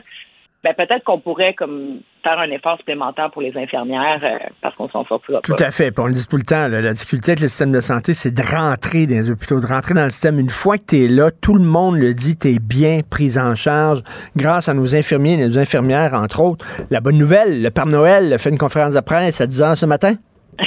ben oui, toi. Euh, bon, je suis bien je suis bien embêtée par cette annonce-là parce que je pense qu'il y a bien des gens qui en arrachent puis qu'il y a beaucoup de gens qui en ont besoin. C'est 6,5 millions de Québécois qui vont recevoir cette, euh, cette- ce, cadeau, là, cette prime, ce chèque. Euh, euh, c'est beaucoup de Québécois. Donc, euh, il y a deux. euh, le, ministre de la Santé, euh, le, ministre Girard des Finances nous disait que bon, il y a deux catégories. Donc, il y a 4,6 millions de Québécois qui gagnent moins de 50 000 qui vont recevoir un 600 puis un 1,5 million de Québécois qui vont recevoir euh, 400 Donc, c'est-à-dire des gens qui gagnent entre 50 et 100 000 Donc, je faisais un calcul rapide, c'est-à-dire que 6,5 millions de Québécois, nous, au Québec, on est 8,7 millions environ si on enlève les 0-18 ans, parce qu'il faut avoir 18 ans et plus pour avoir la prestation. Ben, c'est-à-dire que c'est sur un total de 7 millions de Québécois. Donc, il y a juste 500 000 Québécois qui recevront rien, là, donc euh, qui sont, euh, qui sont sur- aptes, euh, en tout cas, bref, qui ont 18 ans et plus. C'est dire que c'est beaucoup de gens, là. Est-ce qu'il y a autant de personnes qui sont à ce point affectées par l'inflation aujourd'hui? Moi, je, moi, j'en doute un peu. Moi, j'aurais Hum. préféré qu'une mesure comme celle-là soit davantage ciblée sur peut-être les familles nombreuses, euh, effectivement, les gens qui gagnent effectivement cin- 50 000 dollars Ben et oui. moins, qu'on fasse aussi des calculs sur le revenu du ménage. Parce que si dans le ménage, t'en as un qui gagne 50 000, mais que t'as l'autre à côté qui en fait 200 000, t'en as pas besoin. Ben, ben, parce que Donc, elle, euh, si, si, les gens prennent cet argent-là pour effectivement acheter de la bouffe, OK. Mais s'il y a des gens qui prennent cet argent-là pour s'acheter, je sais pas, un écran plat 4K, là, là, j'ai un Ben, peu c'est plus de difficultés, là. Ben, Alors que les banques alimentaires sont, sont remplies de personnes, qu'il y a des gens qui travaillent au salaire minimum, qui doivent aller dans les banques alimentaires. Donc, il y a réellement des gens qui en ont besoin. Mais là, c'est une mesure qui coûte euh, 3,5 milliards de dollars. Est-ce qu'on aide réellement euh, on aide réellement ceux qui en ont besoin. Je pense que oui, mais je pense qu'il y en a pour quelques-uns. Là, ça va être un petit bonus, puis ça va les aider à acheter des cadeaux de Noël. Puis bon, donc euh, ceci dit, moi j'apprécie davantage une mesure comme celle-là, qui euh, le ministre euh, Girard nous disait que c'est un montant ponctuel exceptionnel. Donc on va Mm. chercher une fois un versement de 3,5 milliards, milliards euh, parce que c'est ce que ça coûte. 3,5 milliards, c'est quand même beaucoup, beaucoup, beaucoup d'argent. Puis plutôt qu'une baisse d'impôts récurrente, parce que la baisse d'impôts, puis ça, la CAC l'a promis en, en élection. Moi, ça, ça me dresse les cheveux sur la tête, parce que là, une fois que tu fais une baisse d'impôts, c'est récurrent. D'année en année, tu as moins de Mm. revenus. Dans une période d'incertitude avec la récession, avec les hôpitaux qui croulent, les écoles qui croulent, euh, à peu près tout ce qui croule au Québec, voyons donc qu'on peut se priver de cet argent-là, puis après ça, on va quitter de l'argent au fédéral pour la santé. Tu sais, pas très cohérent. Ben non, tout à fait. Et en terminant, écoute, tu une femme en politique, je veux t'entendre sur Dominique Andelade.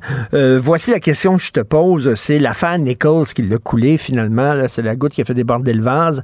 Euh, Madame Nichols a défié sa chef. OK, a défié sa chef. Et là, Dominique Andelade, si elle était trop molle, on aurait dit, ben c'est ça, c'est une femme, elle a pas de couilles, elle a pas de pogne de fer.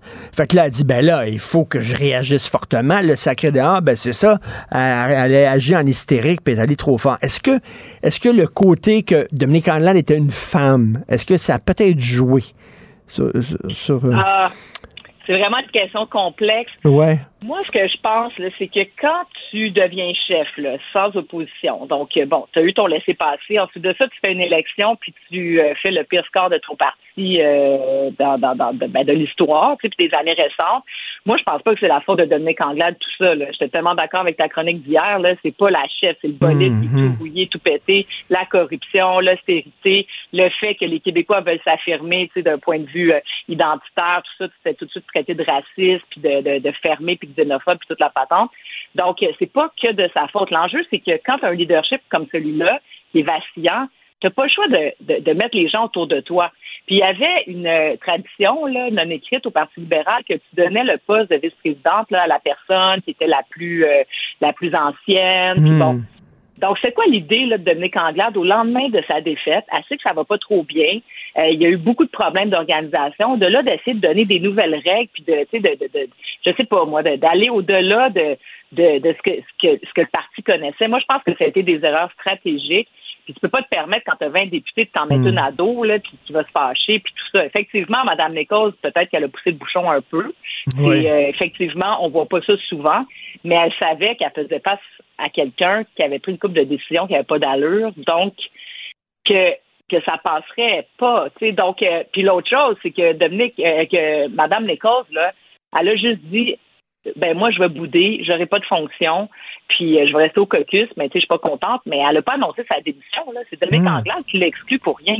Donc moi je pense que Dominique Anglade a un peu euh, piloté son propre euh, son propre euh, suicide euh, malheureusement, elle s'est fait harakiri puis euh, C'est un, c'est un mélange, c'est la tempête parfaite. Elle avait un vieux bazou, puis c'était une mauvaise Ouais. pilote en plus. Fait que- Ben, c'est Merci. ça, malheureusement pour elle. Puis elle aurait, elle aurait dû démissionner le jour de l'élection.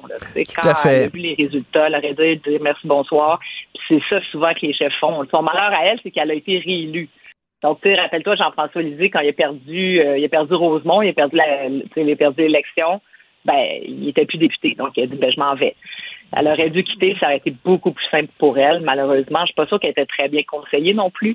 C'est pas, une- c'est pas juste elle. Donc, euh, c'est un paquet de circonstances, mais je pense qu'elle va être mieux auprès de ses, de ses proches que de, de continuer de lutter dans un parti qui se, qui se cherche. Tout à fait. Merci, euh, merci beaucoup, Elsie Lefebvre. Toujours un plaisir de te parler. Très content que tu participes à l'émission. Merci. Bonne semaine. Bonne semaine. Bye. Ben oui, on le sait. Martineau, ça n'a pas de bon sens comme il est bon. Vous écoutez Martineau. Cube Radio. Gilles Proulx. Bonjour, mon cher Richard. Richard Martineau. Petit lapin. La rencontre. Point à l'heure des cadeaux. Je serai pas là, là, à vous flatter dans le sens du poil. Point à la ligne. C'est très important là, ce qu'on dit. La rencontre pro Martineau. Qu'est-ce que vous faites à Rimouski, Gilles? Ah, je suis à Rimouski, je suis l'invité de la FADOC, cette fédération des gens du troisième âge. Je prononce beaucoup de conférences et avec l'approche des fêtes, c'est incroyable les sollicitations que j'ai sur les 13 Noëls un peu différents que j'ai faites dans le monde. Ah ouais. dont au mur de Berlin à l'époque, chez Kadhafi à une autre époque, chez les hommes bleus dans le Sahara, au pôle sud, etc., etc. Et euh, ça intéresse le monde. Et à Rimouski, ben, on jase beaucoup.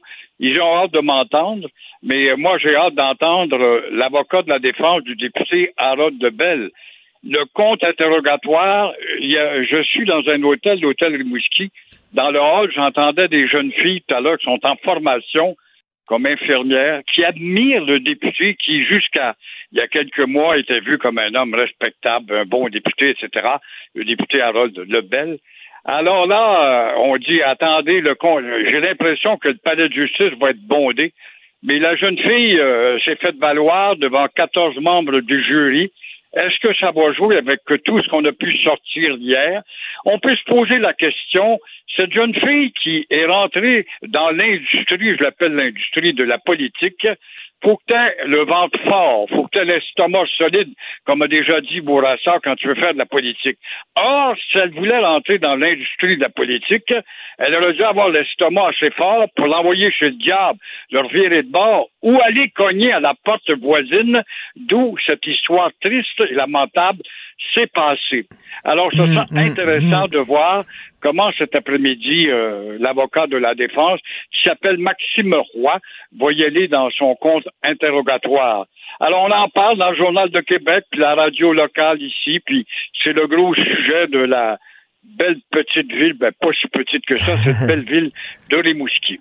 Ben, en tout cas, je suis content qu'on fait encore affaire à vous pour que vous alliez parler d'histoire, que vous allez parler de vos voyages. Vous êtes une encyclopédie vivante et je trouve ça très, très euh, positif euh, qu'on demande à des gens comme vous d'aller parler. Euh, Gilles, vous voulez parler de Pauline Marois. Elle a reçu une très belle récompense, Pauline Marois. Parlons d'histoire, justement, mon cher Richard. Pauline Marois, honorée par la France, la France de, de l'ancien premier ministre, président, pardon, devrais-je dire, Hollande, qui a été un des plus ternes, mais quand même, toujours est-il qu'elle mérite le prix, c'est quelque chose, le prix international de la laïcité.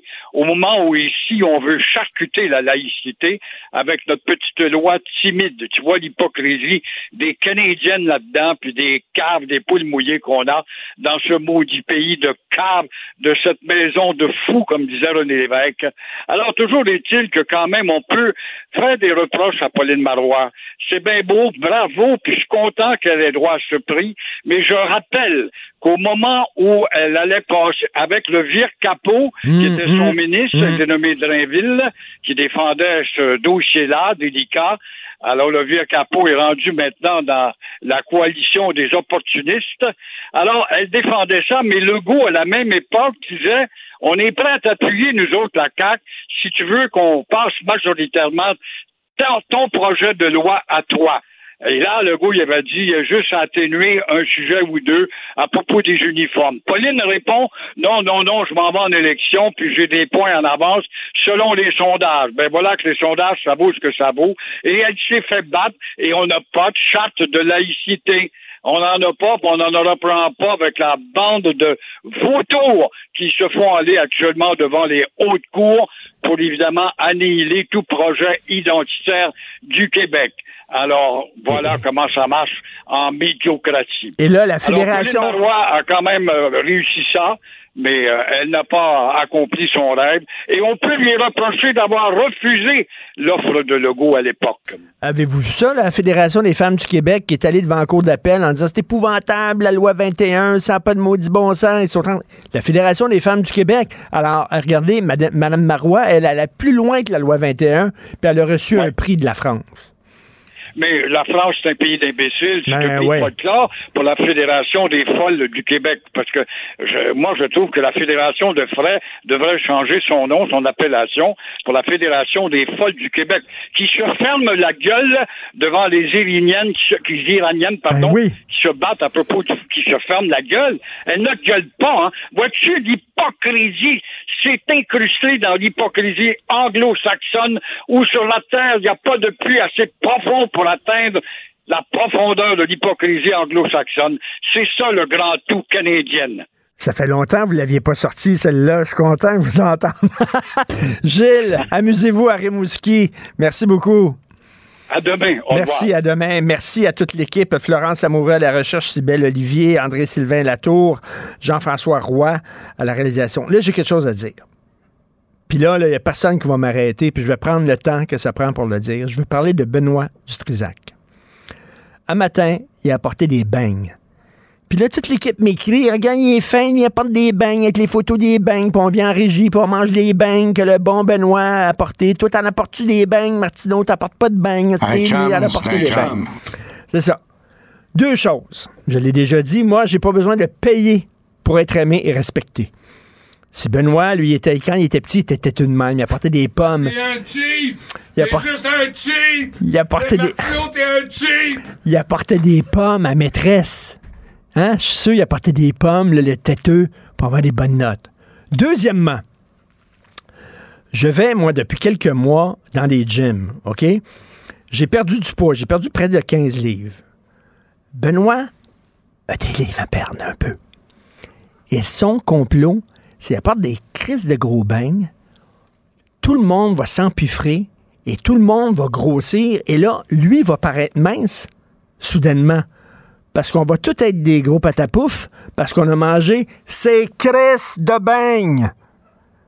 C'est un complot. Totalement. Et là, demain, pensez-vous que moi, ben là, il a apporté des beignes? Fait quoi, il m'a apporté du poulet rôti, Christy? Va falloir que je vienne avec des smoke meat pour être aimé, pour respecter de ma gang? Alors, moi, je dis merci à ma gang. Je les remercie. OK, on va régler ça aux heures. OK. Alors, c'est Benoît qui prend la relève. Salut, à demain. Cube Radio.